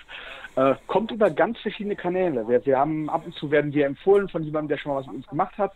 Und dann kriegt eben eine Agentur einen Auftrag, irgendeine Kampagne zu machen oder ein Event zu gestalten. Und jemand von den Entscheidern hört dann eben von jemand anderem aus einer, aus einer anderen Branche, dass man mit DXW gearbeitet hat. Da gibt es so eine Empfehlung, manche googeln uns aber auch einfach so und schreiben uns darüber an. Also wir kriegen da vielfältige Anfragen, manche werden es passieren, manche nicht. Äh, es gibt auch ganz, ganz viele Sachen, die, die gar nicht äh, in den Medien drinstehen. Zum Beispiel vor zwei Jahren äh, haben Marius Alani und, und Bad Bones in entsprechenden Kostümen mal so, so, eine, so eine Tour als Promoter gemacht für, äh, ich glaube, eine Firma, die Tequila rausgebracht hat und waren dann quasi als Luchadors auf Partys unterwegs. Das war nichts, was wir groß über Social Media dargestellt haben, weil das ja auch nicht äh, irgendwie Teil unserer Außendarstellung ist. Ähm, aber solche Sachen passieren ab und zu. Das heißt, so, so B2B-Anfragen gibt es gar nicht so furchtbar wenig. Manche davon werden was, manche davon werden nichts. Wie sieht es aus mit Fernsehanfragen? Weil ich habe das Gefühl, in den letzten, ja, im letzten Dreivierteljahr ähm, wird Wrestling Deutschland von Dokus über Wrestling mit Wrestlern, über Training mit mhm. Trainern überschwemmt. Gibt es vermehrt Anfragen in den, im, im letzten Jahr Test zu sowas? Jein. Es gibt immer wieder Anfragen, aber nicht, nicht, nicht alle davon haben eine entsprechende Qualität und wir sind da auch pickier geworden, würde ich sagen. Früher haben wir sowas alles, äh, alles äh, angenommen und umgesetzt, dann war uns das relativ egal.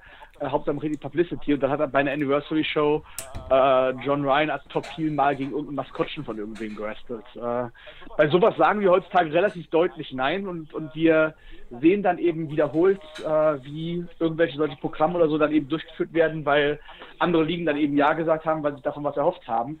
Aber wir machen beispielsweise nichts damit, bei dem wir nicht glauben, dass die, die Art und Weise, wie Wrestling da dargestellt wird, wie WXW da dargestellt wird, zu uns passt. Das heißt, wenn jemand anfragt mit, äh, wir haben da ein Format mit äh, einer Blondine, die alle möglichen Sachen ausprobiert und dann macht sie da äh, bissig, bindestrich ironische Kommentare. Jo, dann, dann kommt von uns ein vielen Dank für die, für die Anfrage. Darauf haben wir keinen Bock. Ciao. So sowas machen wir nicht, sondern wir, wir machen nur Sachen, die eine entsprechende Qualität sind, wo es ja auch dargestellt wird. Und wenn äh, dann jemand auf uns zukommt und äh, dann sagt, wir hätten gern, dass ihr äh, das, das und das bei der und der Show macht und, und dabei sich alle dann zum Affen machen und dann, dann wütend die Kamera brüllen, ja, dann, dann läuft das halt nicht mit uns. Dann müssen wir dafür eine andere Liga ansprechen. Äh, wenn wir was machen, dann, dann muss das eben auch ein bisschen passen. Von daher glaube ich, dass die Menge der Anfang zwar gestiegen ist, äh, wir allerdings genauso viel machen wie vorher, weil wir nur auf Sachen anspringen, die auch zu unserer Darstellung passen. Was war das Verrückteste, was die WXW angefragt wurde? Sei es Presse, sei es vielleicht aber auch eine Firma oder so, was ihr machen solltet, wo ihr gesagt habt, nee, nee, nee, nee.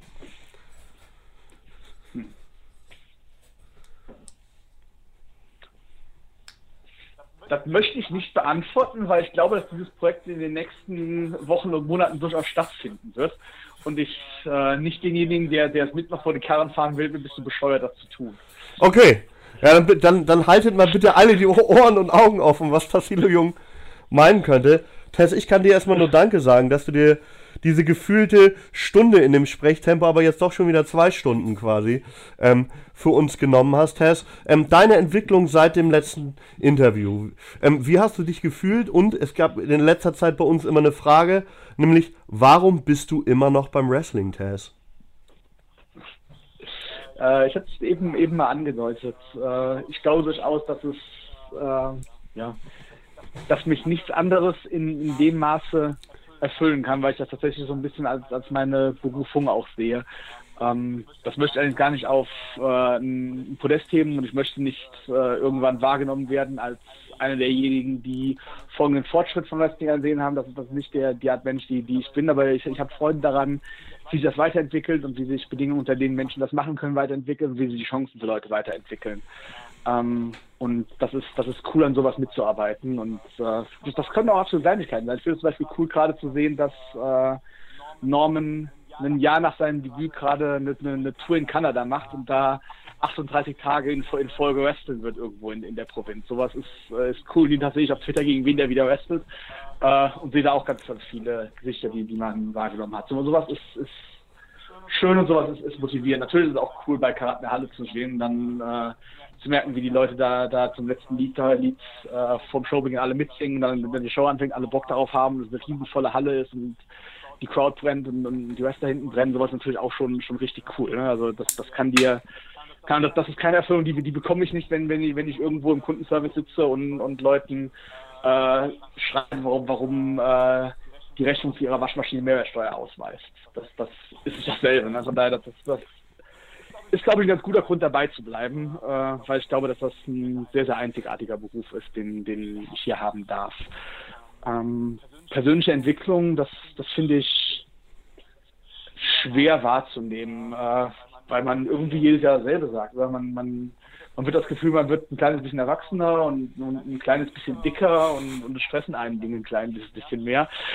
das ist, glaube ich, das glaube ich, eher alt werden als äh, Oder Deutscher, du wirst als, Deutscher. Als ja.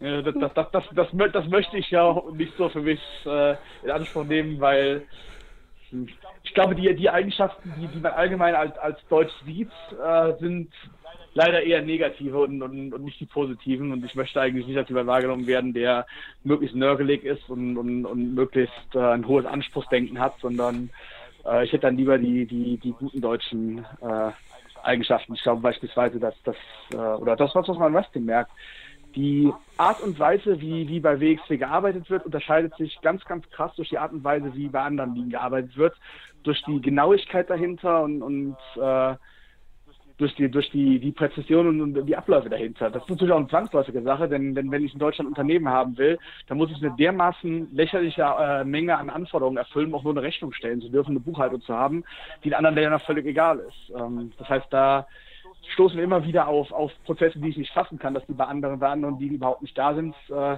weil die nicht das gezwungene Korsett der deutschen Gesetzgebung haben, aber eben auch nicht äh, damit verbunden, nicht, nicht äh, den Sinn dafür haben, dass, dass diese Struktur diese Organisation wichtig ist. Ich glaube durchaus, dass das für WXW in manchen Bereichen tatsächlich der Wettbewerbsvorteil ist, der vielleicht manchmal sogar auch diesen, diesen sprachlichen Wettbewerbsnachteil in der internationalen Branche nicht aus dem englischen Kernmarkt zu kommen, äh, kommen wettmachen kann.